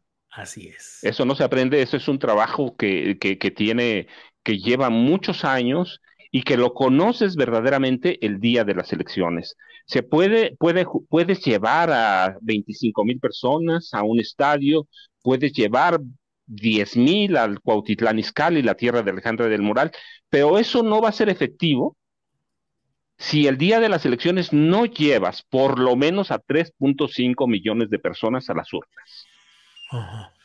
¿Eh? Sí, sí, sí. Paco, ¿y la postura del gobernador Alfredo del Mazo, zigzagueante, bamboleante, o tú lo ves definido en aceptar que el PRI haga lo que tenga que hacer para salir adelante? No, Julio, el gobernador es Grupo Atlacomulco. Su abuelo, su, bisabuelo fue al, Manuel del Mazo Villasante, fue alcalde de Atlacomulco. Yo no veo a Alfredo del Mazo Maza tratando de, de, salvarle y decir, bueno, pues perdemos, ya perdimos. No, yo lo estoy viendo trabajando. El reparto de, de, de despensas, el reparto de dinero, está como siempre y eso solo es a través de los canales del gobernador, en este caso con Enrique Peña Nieto y con Arturo Montiel Rojas. Yo los veo trabajando como siempre, Julio. Yo no veo verdaderamente que Alfredo del Mazo Maza quiera ser el la persona que entierre al grupo Atlacomulco. Mira, este, desaparece o no el grupo Atlacomulco, yo digo que políticamente sí, ¿Podemos encontrar la estructura económica? Sí, claro, porque hay una estructura económico-financiera bastante fuerte. Tenemos a la familia Alcántara, que nace con el grupo Atlacomulco a partir de, los 40 y hoy es dueña de o propietaria de que 10 mil unidades de transporte interestatal.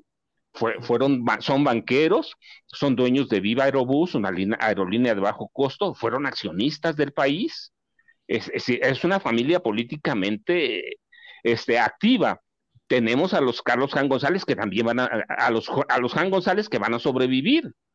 Sí, tenemos a, a, otras, las familias San Román de Ixtapan van a sobrevivir, tenemos otros como lo, lo, este, los del grupo mm, a, la moderna, que son históricos, son priistas, pero son históricos. Esos van a sobrevivir, pero políticamente, el, brazo político, ese sí se puede morir de Julio, y yo no veo a Alfredo del Mazo Maza, ni a, ni a, perdón, ni a Enrique Peña Nieto, que quieran enterrar al grupo Atlacomulco. Yo los veo trabajando, están en el reparto de todo y ellos tienen la estrategia de meter miedo.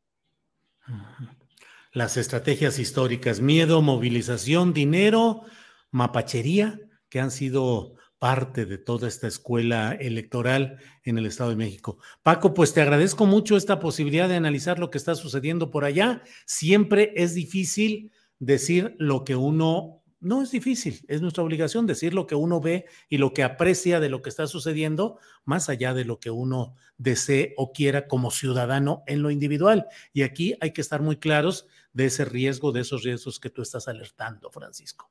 No, mira, Julio, yo, yo, mis libros me, desmentirían si yo digo que yo quiero que gane el PRI. Claro, ¿sí? Pues te, Tengo, no sé, por lo menos tres ah, libros que ha documentado y denunciado la corrupción histórica del PRI a través de los mismos, del Mazo, Peña, Montiel, toda la familia. Pero, pero lo que yo veo en este momento es que hay un exceso de confianza y veo y entiendo que la operación político electoral de Morena se va a notar hasta el día 4 de junio, el domingo 4 de junio, y, y si no, si hacen lo que las elecciones pasadas, van a tener, se van a meter en una trampa, ¿eh? Una trampa sin salida. ¿Por qué? Porque el PRI ya sabe lo que está haciendo, que yo me reuní con estas personas y me dicen, pues sí, ya nos ganaron la, narrativa, pero este, ya me enseñaron los números y digo, pues sí, si, si, si la hacen, pues eh, Morena va a tener que llevar tres y medio millones de personas a las urnas. Gracias, Francisco. Cierro preguntándote, ¿crees que la profesora Delfina Gómez debe ir al próximo debate o que no debe ir? No, absolutamente sí, Julio. Absolutamente sí. Es decir, yo mismo platicamos y te dije, le tendieron una trampa en el primer debate, pero salió avante, sin ninguna estrategia, este, sin preparación de su equipo operador. Eh, no hubo nada y salió bien librada. Este, sí, me parece que aún con, con Pamela Cerdeira debía ir, va, no hay problema. La maestra entendió y creo que, que entendieron Morena, Morena después puso sus ah, condiciones para ir al segundo debate. Me parece que eso es un error. Sí, que bueno que la cambiaron, pues, pero si no, finalmente General Valencia es también parte de la, del equipo operativo priista, va. Este, la maestra no debe estar sujeta a eso. La maestra dijo, pues vamos, pero fue el equipo, pero eso debieron haberlo hecho el primero. El primer debate yo advertí desde antes, Julio, que iba a pasar eso este, el segundo, pues la maestra ya estaba preparado y se pudieron haber preparado mejor. Me, parece que igual este, es un instituto electoral controlado por el PRI. ¿Qué más podemos esperar? Claro, claro. Francisco, te agradezco mucho, como siempre, tu sapiencia, conocimiento, datos, mapas políticos, toda la relación de lo que sucede, no solo en el Estado de México, sino en general, pero ahora hablamos de este estado emblemático y fundamental. Paco, como siempre, muchas gracias. Julio, no, al contrario, pasado mañana, en estos días, no sé, cuando platiquemos, te voy a dar una sorpresa. Ándale, bueno, ya estamos puestos. Que sea pronto. Órale. Que sea pronto. Gracias, Julio. Hasta luego. Paco, hasta luego. Gracias. Bien, son las dos de la tarde con 18 minutos. Dos de la tarde con 18 minutos. Eh, bueno, y vamos a estar atentos a lo que sucede en el terreno de la Suprema Corte de Justicia de la Nación. Por lo pronto voy adelantándole lo que mi compañera Adriana Buentello eh, ha, eh, ha, dado, me ha dado, ha, comentado, está, está atenta a lo que está sucediendo en esta sesión de la Suprema Corte de Justicia de la Nación, donde em, pues todo apunta a que ya quedó desechado el, la primera parte del plan B. Déjeme checarlo al detalle. Em, eh, todo lo que está sucediendo ahí. Eh, eh, nueve votos a dos es lo que se está. Nueve votos a dos es lo que se resuelve hoy en el Pleno de la Suprema Corte de Justicia de la Nación, que quedan mm, con nueve votos Em, bien, déjeme entrar con mi compañera Adriana Buentello, que tiene los datos específicos. Adriana, ya estamos aquí, atenta a lo que está sucediendo en la Corte. ¿Cómo va? ¿Cómo quedó ya todo, Adriana?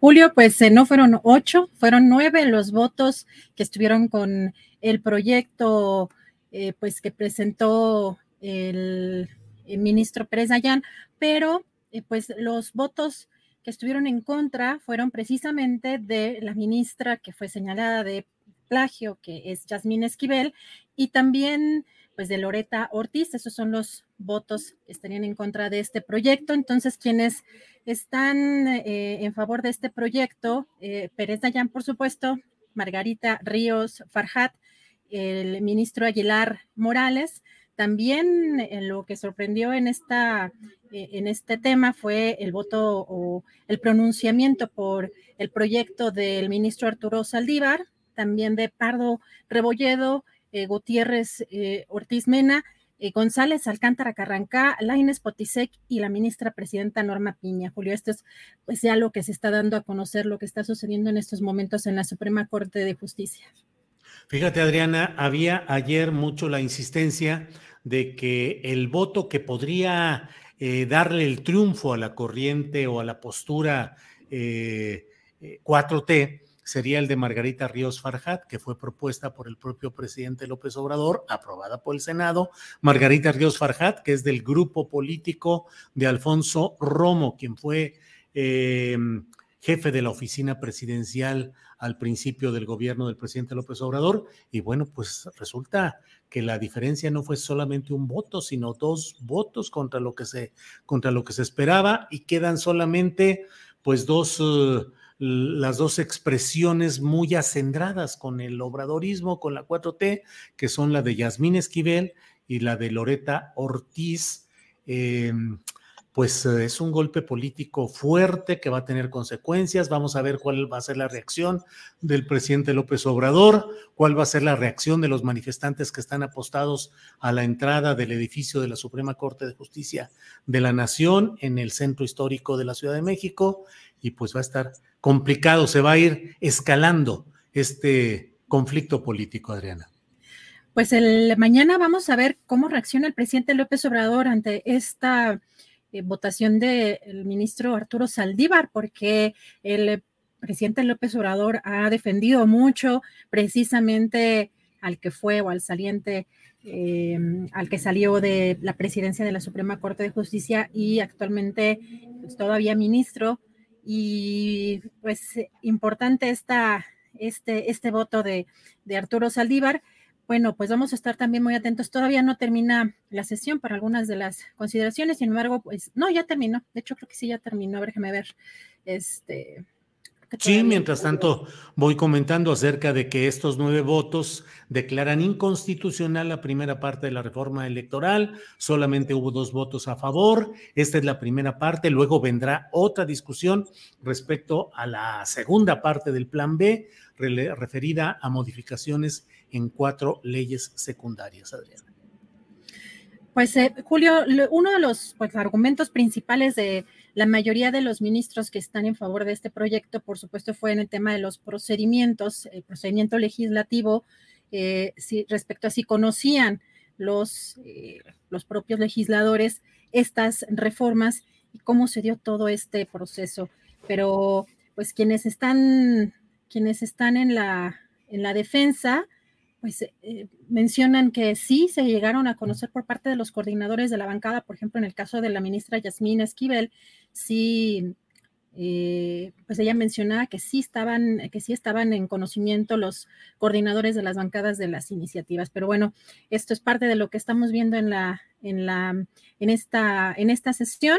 Y pues, si te parece, Julio, bueno, vamos a seguir eh, cubriendo qué está sucediendo en esta sesión y regresamos más tarde con más información.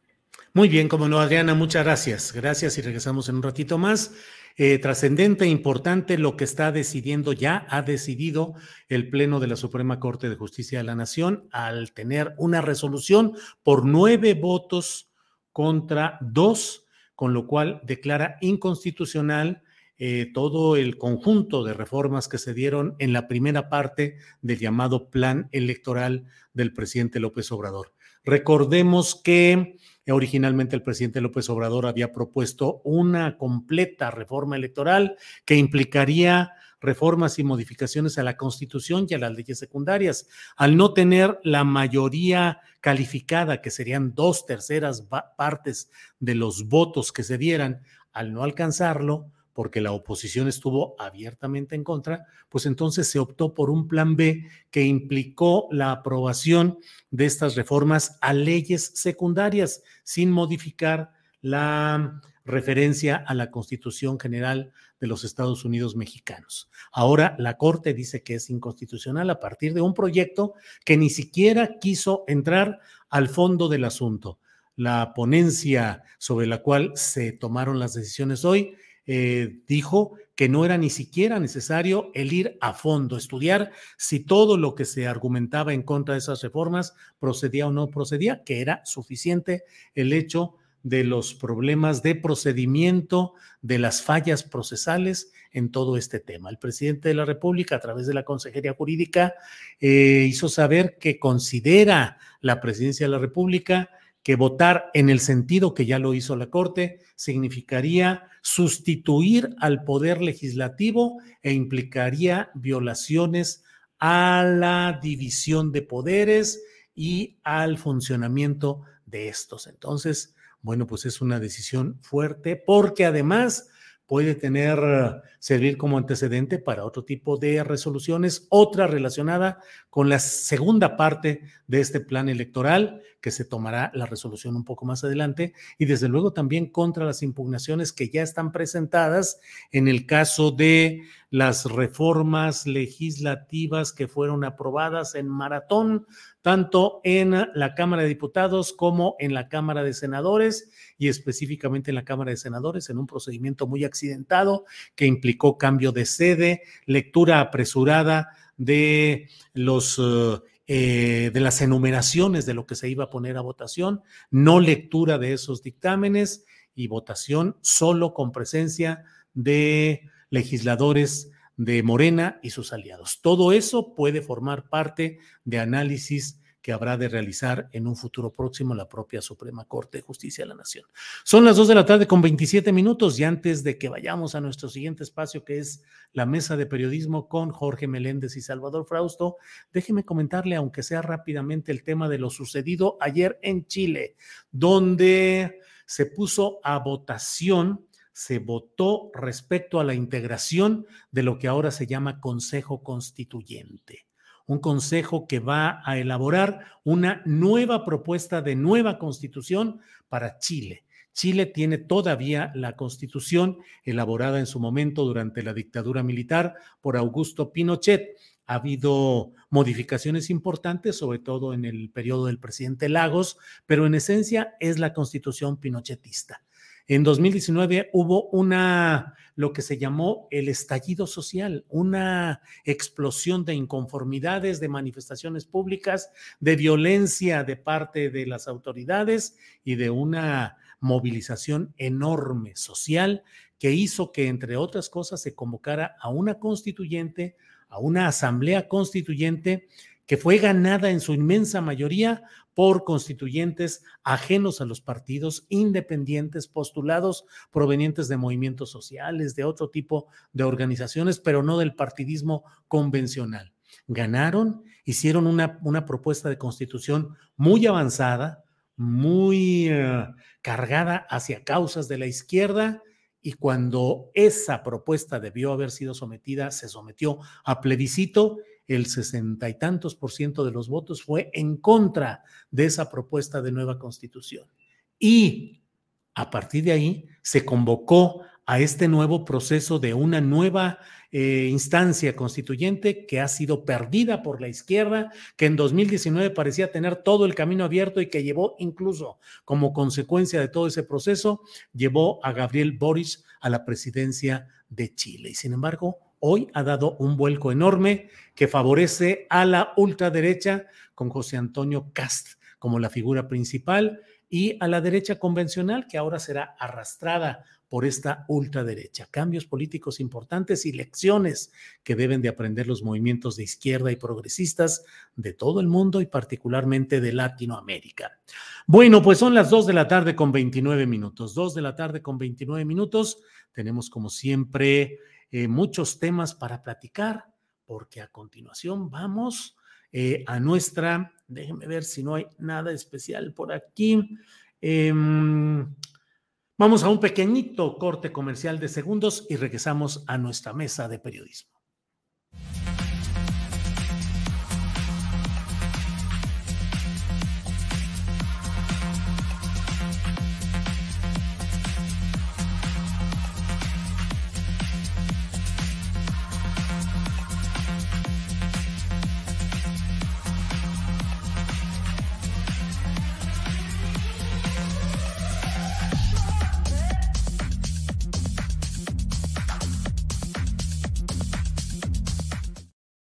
Dos de la tarde con 30 minutos y estamos justamente a tiempo para iniciar nuestra mesa de periodismo. En este lunes, mesa de periodistas, usted lo sabe, con nuestros compañeros Jorge Meléndez, que ya está por aquí. Jorge, buenas tardes. Buenas tardes, Julio, Salvador y todos los que hacen posible esto y a la audiencia. Gracias, Jorge. Salvador Frausto, buenas tardes. Hola Julio, muy buenas tardes. ¿Qué tal Jorge? Me da mucho gusto también saludarte en este arranque de semana y pues acá andamos para ver los temas polémicos de la semana.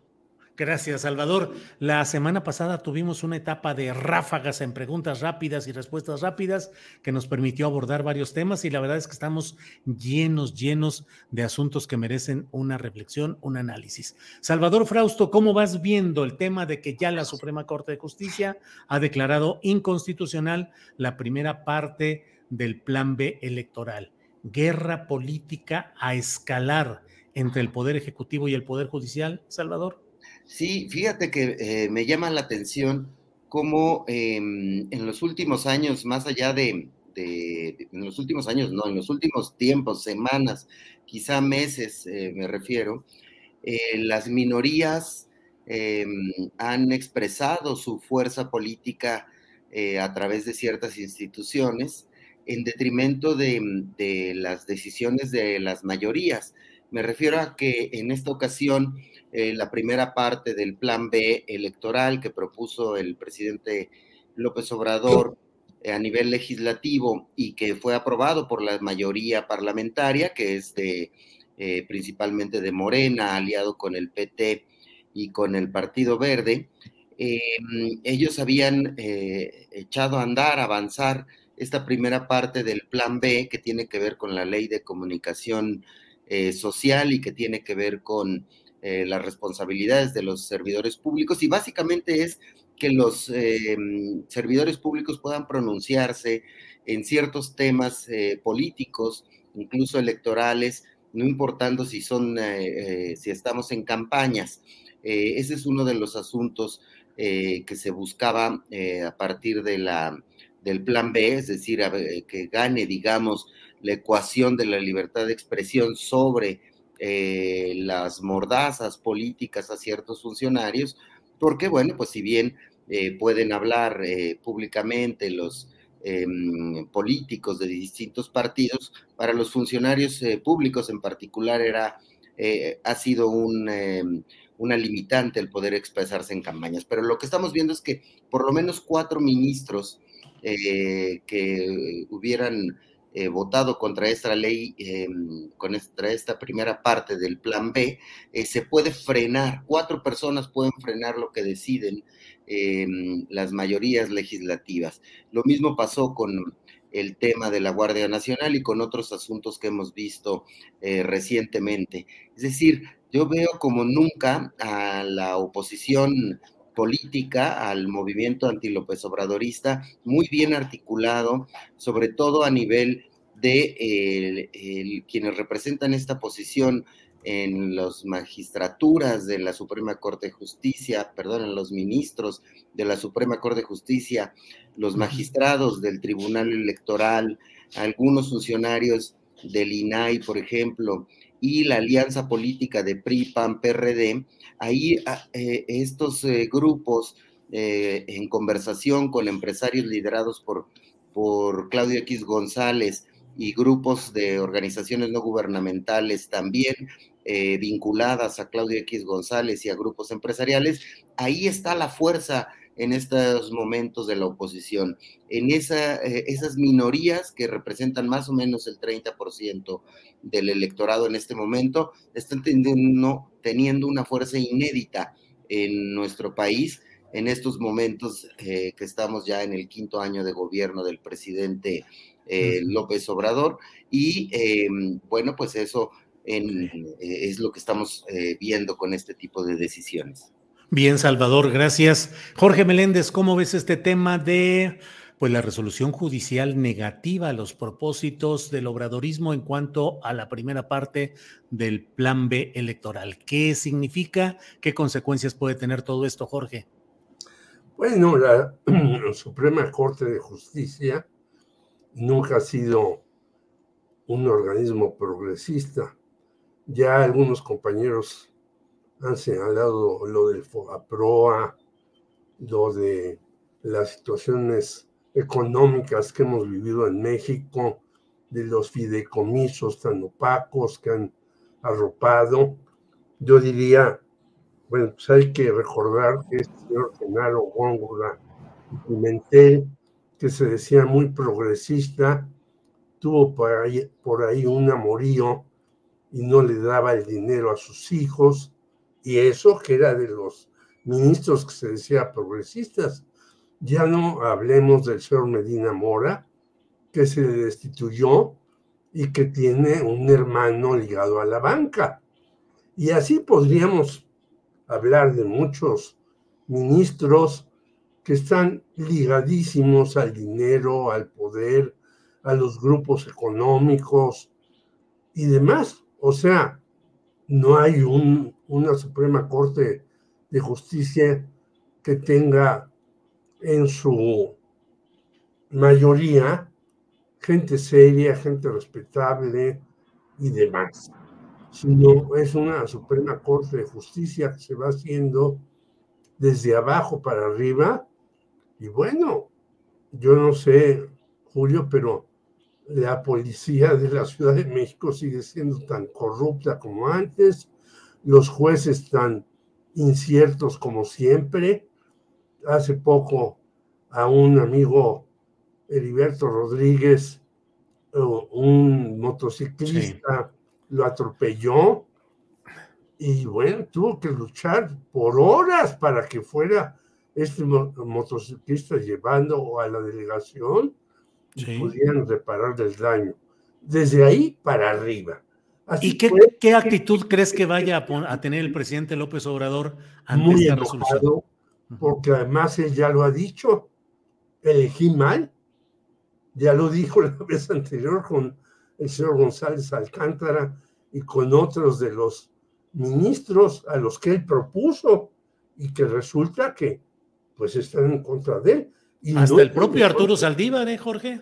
Sí, el que había estado aparentemente ayudándolo en muchas cosas, pero son ministros que tienen una larga trayectoria metidos en esa serie de cuestiones y que viendo ya el fin de sexenio, pues ellos están buscando que no los quiten y saltar a otros lados.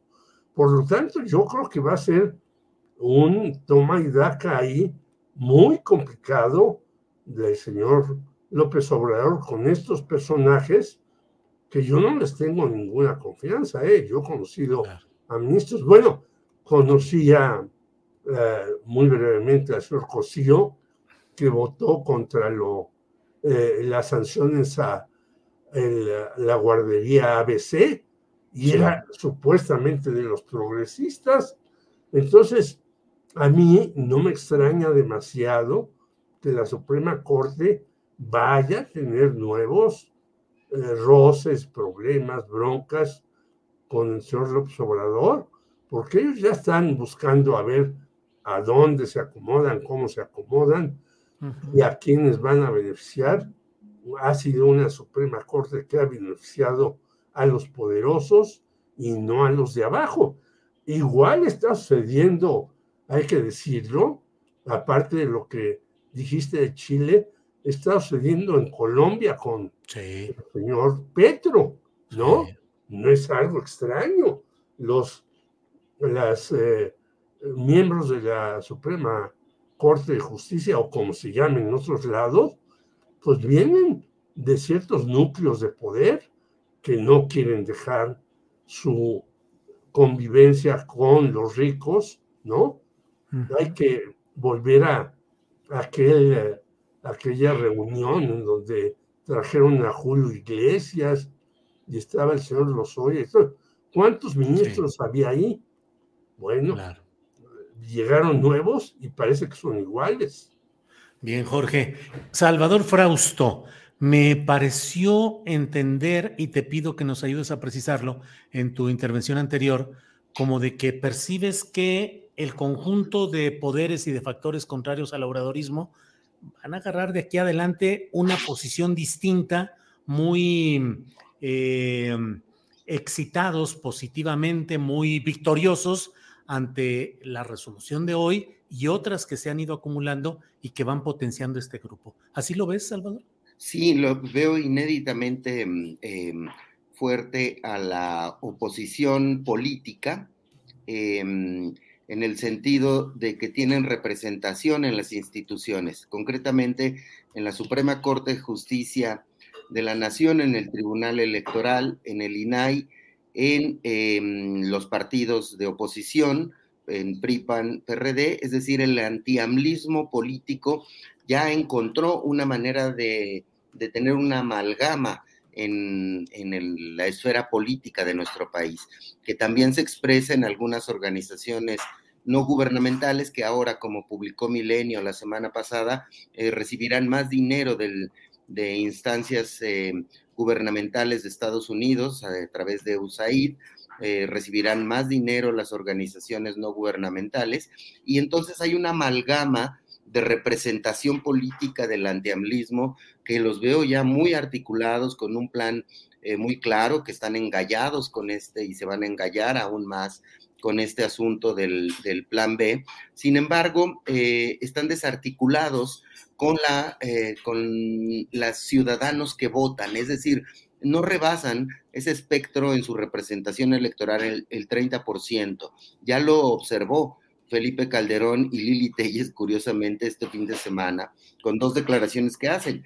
Una que es eh, el tema de que Calderón les dice, si no este, nos abrimos, vamos a terminar siendo eh, siendo muy chiquitos, es decir, eh, hay que abrir el pan hacia algún otro lado. Y Lili Telles que llama a, los, a sus correligionarios a decir, em, bueno, pues tenemos que eh, definirnos como derecha moderada y no avergonzarnos de eso y apostar por eso. Entonces, sin embargo, esas dos expresiones sí llaman muy poderosamente la atención de de un expanista o digamos un eh, representante de, fuerte, de, icónico del PAN y de la candidata o aspirante que eh, lidera las encuestas del lado de los azules, ¿no? Entonces, eh, veo una minoría política engallada, pero en desconexión con los votantes. Es decir, hay ahí un asunto interesante por observar.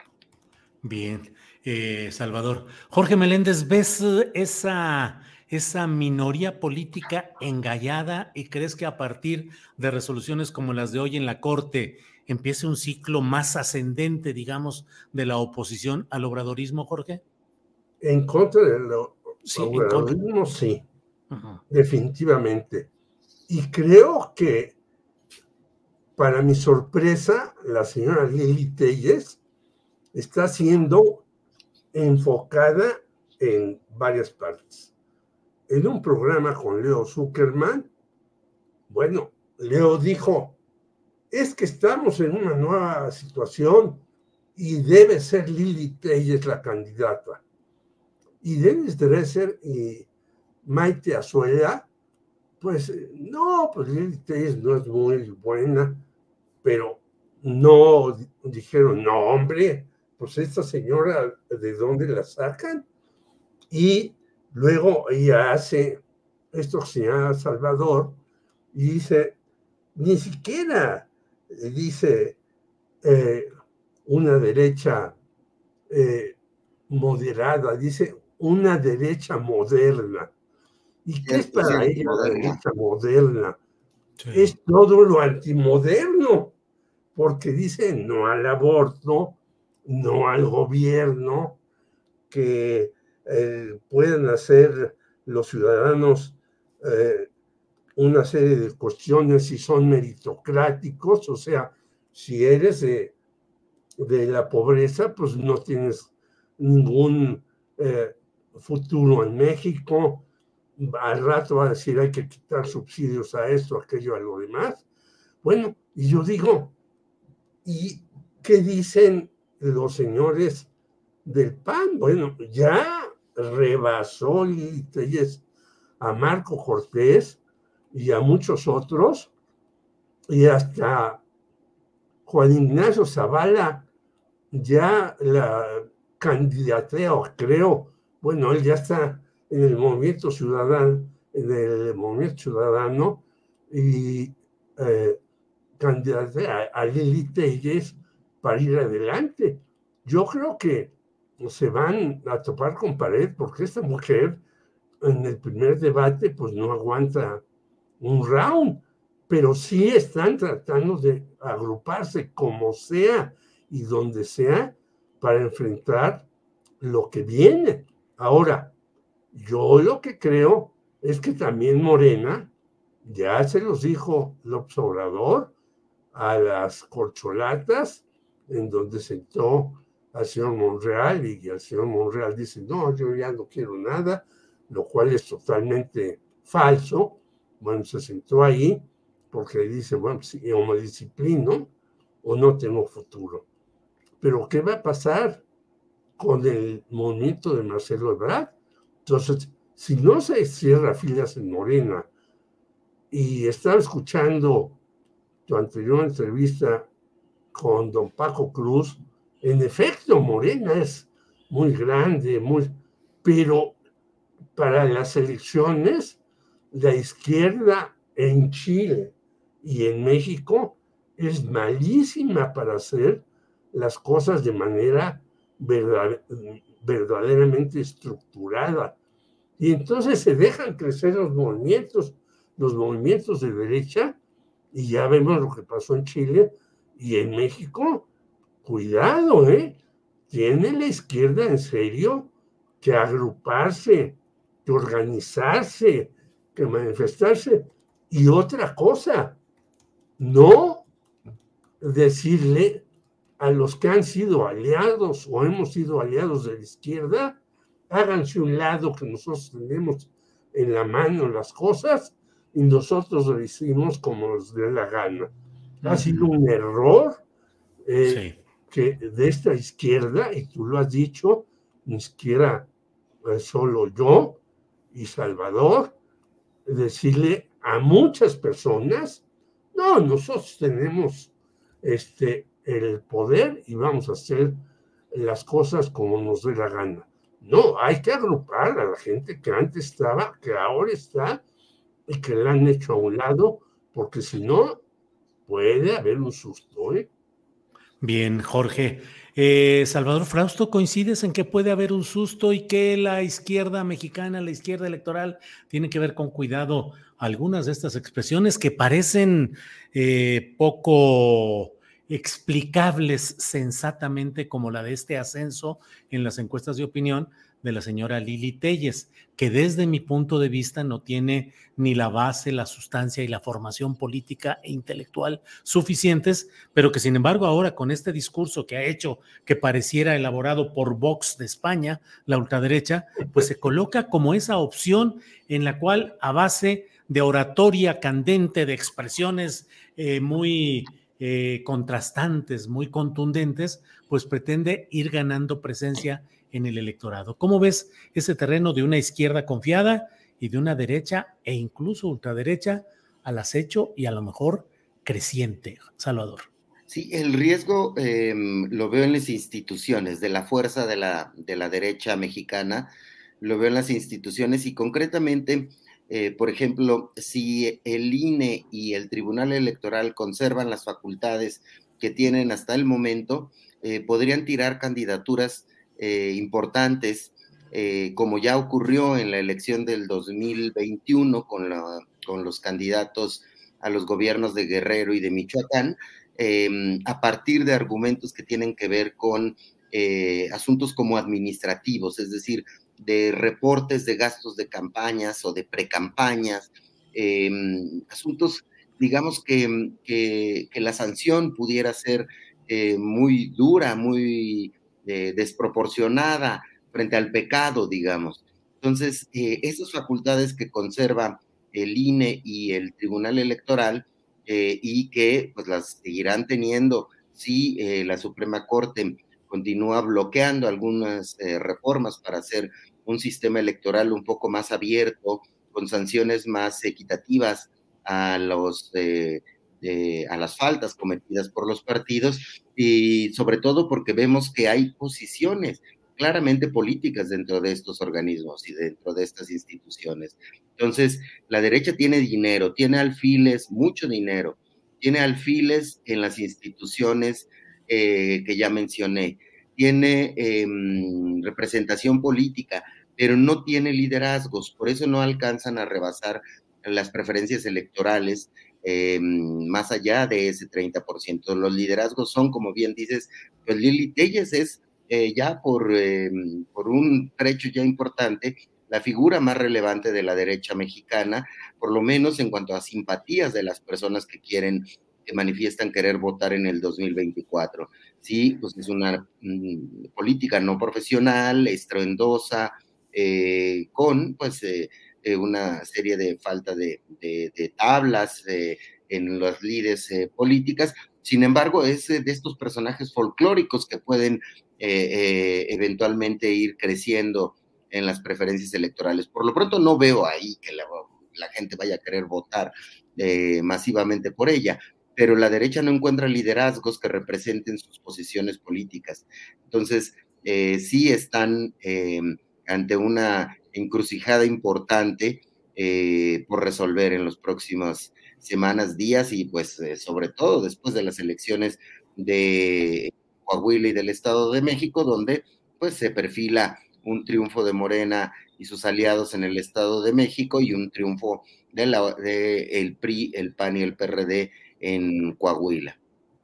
Bien, Salvador, gracias. Jorge Meléndez, en ese escenario electoral que viene Coahuila, Estado de México, ya nos dijiste tu coincidencia con parte de lo que mencionó ya Paco Cruz en entrevista anterior. ¿Cómo vas viendo Coahuila y cómo vas viendo la contienda entre los aspirantes presidenciales de Morena? Jorge. Bueno, Coahuila, yo creo que por más que se vayan todas las corcholatas una semana ahí, Coahuila yo creo que está perdido para Morena. Puede pasar algo extrañísimo que Ricardo Mejía diga, me sumo a Guadiana y puede ser que ahí haya algún cambio. Lo dudo, me parece que ya todo está muy enconado, no veo más. Segundo lugar, yo creo que el Estado de México sí se puede ganar, pero hay que hacerle caso a la gente que sabe de las cosas. Y mi querido Pajo Cruz, igual que Bernardo Barranco, han insistido el Estado de México puede cambiar por el dinero, por las triquiñuelas y porque tienen capturados a los todas las personas que están en los institutos electorales. Esta señora que va a ser moderadora, pues es de el equipo de eh, Estado de México, no hay que eh, este, darle muchas vueltas. Ahora, Delfina no hizo un mal papel en la pasada contienda eh, con Alejandra del Moral.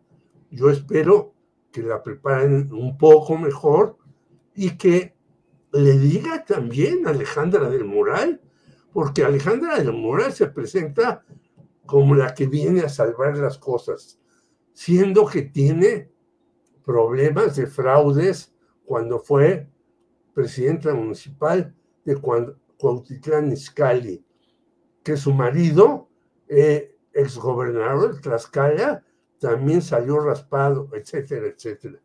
Pues no es una eh, bella paloma la señora Alejandra en el Moral, será y dirá muchas mentiras como la que ahora ya empaté y ahora voy a ganar. Bueno, pues que se lo crean sus operadores políticos. No es así, pero sí está en problemas el, Estado de México si no ese, tienen representantes en todas las casillas, evitan las urnas embarazadas, las operaciones Fakir.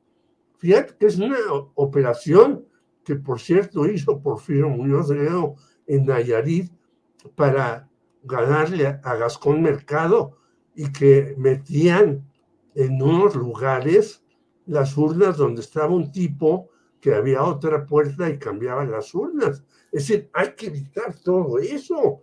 Entonces, si no se hacen este tipo de cuestiones, pues también el Estado de México está en peligro. Sí. si se pierde el Estado de México, pues viene un, eh, una bocanada de aire no fresco, sino totalmente importante para esta ocasión, que en efecto no tiene candidatos, pero que puede dar sorpresas como las dio Katz en Chile. Sí. Jorge, gracias. Salvador Frausto, ya estamos en la parte final de esta mesa. Postrecito, por favor, el tema que desees desarrollar, Salvador. Sí, sobre este mismo asunto que comenta, mm, eh, que estamos comentando, el Estado de México es lo más emocionante por ver eh, de aquí eh, a un mes en adelante. Eh, hoy publicamos en Milenio un reportaje basado en datos duros que trae el Instituto Nacional Electoral. Y, por ejemplo, Alejandra, se ven ahí muy claramente las estrategias. Alejandra del Moral está invirtiendo mucho dinero, es decir, 50% más dinero que Delfina Gómez en sus eventos públicos, en su campaña. Eh, mientras un evento de Alejandra del Moral está costando en promedio 1.4 millones de pesos, en el caso de, Delfina están costando 361 mil 361 mil pesos cada uno de sus eventos. Pero Delfina tiene tres veces más eventos que los reportados por Alejandra del Moral eh, ante las autoridades electorales. Eso muestra pues un activismo muy fuerte. Alejandra eh, del Moral, eh, en cambio, está centrando sus esfuerzos en los municipios gobernados por PRIPAN y PRD, y Delfina eh, ha diversificado mucho más sus, su campaña en distintos municipios. Ahora bien, la gente de Alejandra del Moral reporta en distintas instancias eh, que ellos están jalando, aunque tienen menos eventos, una mayor cantidad de afluencia a sus eventos. Y esa cifra, pues sí es muy difícil de saberla, de conocer la ciencia cierta, porque pues de la gente de Delfina también dicen que están abarrotando los eventos. Entonces, eh, y como sabemos, en el Estado de México la movilización política va a ser muy importante.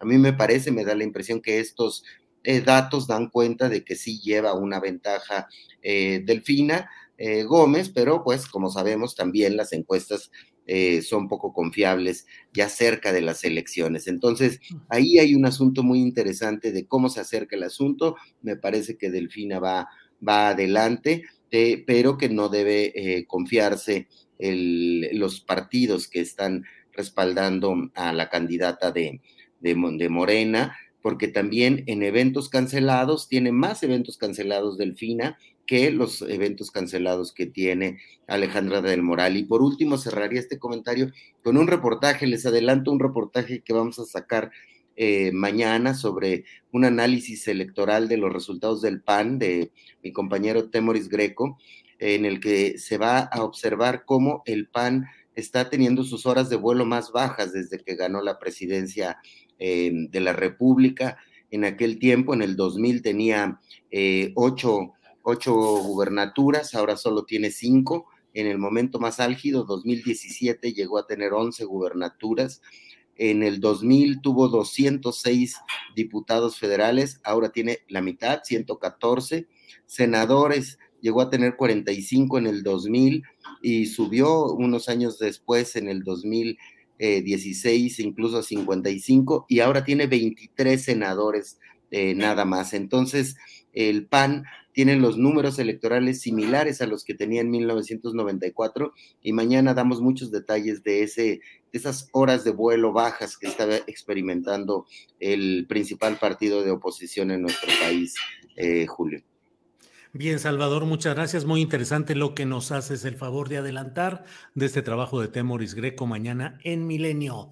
Jorge Meléndez, postrecito, por favor, para bajar la cortina en el changarro. Yo creo que hay dos problemas gravísimos que vamos a tener. Estados Unidos entra en una crisis tremenda. Ya hemos visto que han cerrado bancos, que han comprado bancos, que no repunta la economía estadounidense con todo lo que tiene. Y segundo lugar, el jueves viene una situación terrible para los migrantes. Entonces, estas dos cuestiones van a repercutir necesariamente en el gobierno de Andrés Manuel López Obrador. Nuestra relación con los Estados Unidos, que nunca ha sido buena, que siempre ha sido dependiente, que hemos tenido ataques al por mayor, ahora puede venir dos ataques tremendos que ni siquiera ellos lo esperaban. Una, ellos ya no van a ser la gran economía que dicte el mercado mundial. Tienen gravísimas crisis, y no lo digo yo, lo dicen Paul Krugman, Piketty y los demás, Stiglitz y los demás analistas serios en Estados Unidos. Y luego, ¿qué va a pasar el jueves con esta situación de que llegan más migrantes y va a venir una, eh, un rechazo de ellos porque están poniendo en la frontera como si estuvieran ya en guerra con México, ¿no? Eh, alambradas, ejército, guardia civil, eh, etcétera, etcétera.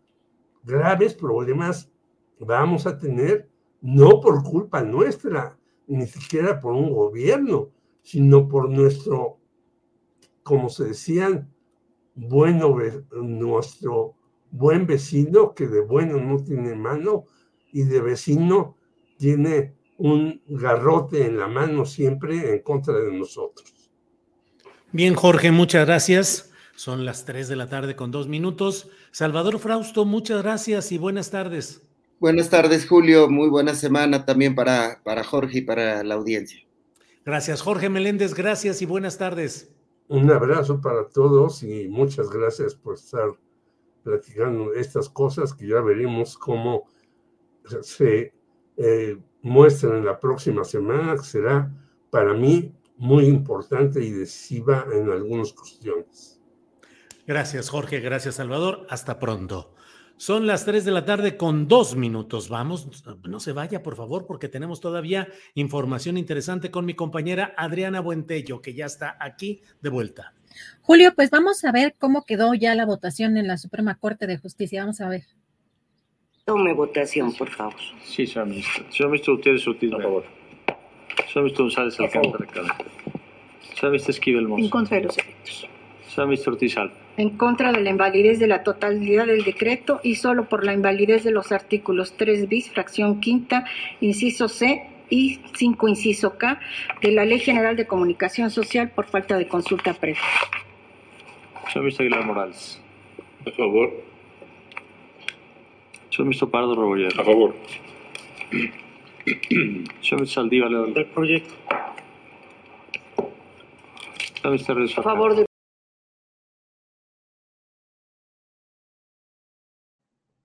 Pues ahí están las decisiones, Adriana Buentello, que habrán de tener consecuencias políticas y declarativas en lo inmediato, pero bueno, pues así ha quedado ya 9 a 2, Adriana.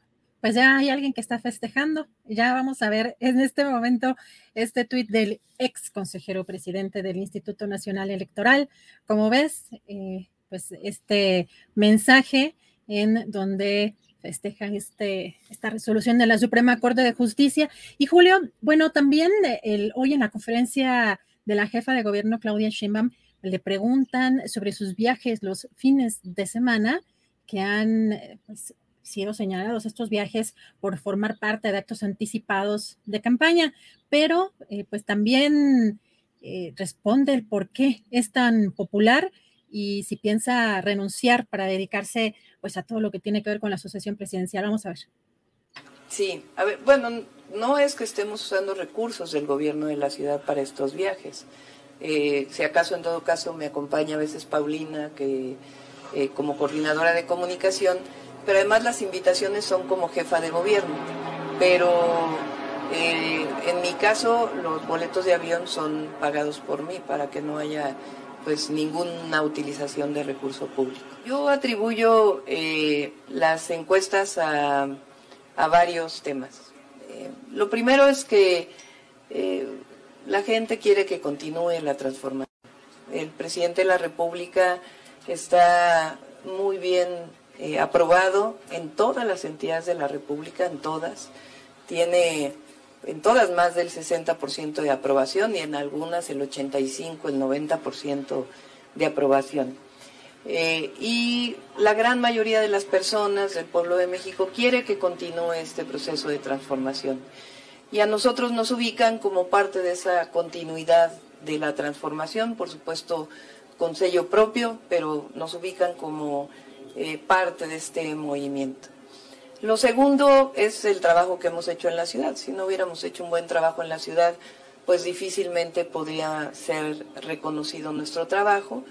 Y el perfil que tenemos, que durante muchos años me dediqué a la, academia y en mi caso siempre hice política para transformar a nuestro país. Y el tercer tema es que soy mujer. Hoy eh, ser mujer eh, se ve por la ciudadanía como algo bueno somos muchas más mujeres que estamos en el espacio público, que estamos en el servicio público y hay un reconocimiento de hombres y mujeres del trabajo de las mujeres. Entonces, eh, esa es mi evaluación de por qué hemos crecido en las encuestas y por el momento no tenemos pensado renunciar, todavía tenemos muchas cosas que cumplir en la ciudad y eso en todo caso pues se verá después si es que salimos arriba en las encuestas. Bueno, pues ahí están las explicaciones y comentarios de la jefa de gobierno, Adriana Buentello, de estos viajes, los recursos y las perspectivas de lo que se hace en ellos, Adriana. ¿Por qué es tan popular usted, eh, don Julio Astillero? Eso, esa, esas son las preguntas chidas. sí, sí, sí. Me recuerda aquella pues lo que siempre hemos mencionado, un día hay que ponerlo ahí en un segmentito, aquella pregunta que le hizo Lili Telles a Enrique Peña Nieto de cómo consiguió usted tener el valor suficiente para emprender esas grandes reformas que ha iniciado. Algo así fue lo que le preguntó, con un tono de vehemencia, así, taladrándolo visualmente a Peña Nieto, diciéndole, ¿cómo consiguió usted tener el valor para emprender tan importantes reformas en su gobierno? Bueno, pues hay de todo, Adriana, hay de todo. Pues bueno, amplia la explicación de la popularidad de la jefa de gobierno Claudia Sheinbaum y pues ya está acá nubladito, como que ya quiere llover y ya huele medio, ya huele a sopita, como que ya empieza a oler a sopita. Huele a lluviecita o a que ya baje el calor, huele a sopita y huele a que tenemos que ir preparando nuestro programa para mañana. Adriana, y darle las gracias por hoy a quienes nos han acompañado y a la tripulación astillero. Así es que, Adriana, muchas gracias. Gracias, Julio. Buen provecho. Hasta mañana.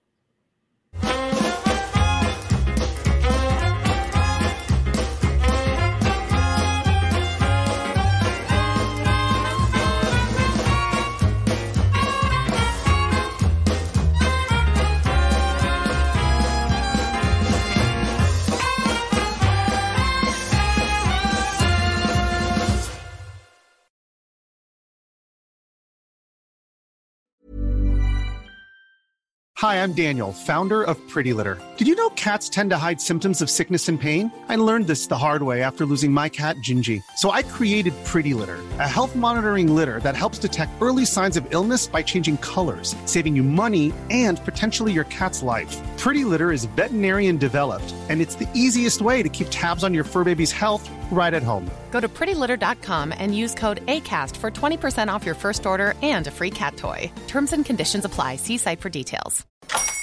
Hola, buenos días, mi pana. Buenos días, bienvenido a Sherwin Williams. ¡Ey! ¿Qué onda, compadre?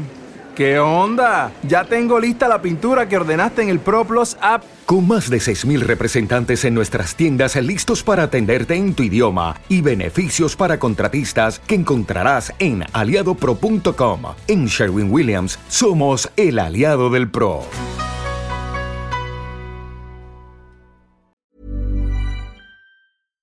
Para que te enteres del próximo noticiero, suscríbete y dale follow en Apple, Spotify, Amazon Music, Google o donde sea que escuches podcast. Te invitamos a visitar nuestra página julioastillero.com.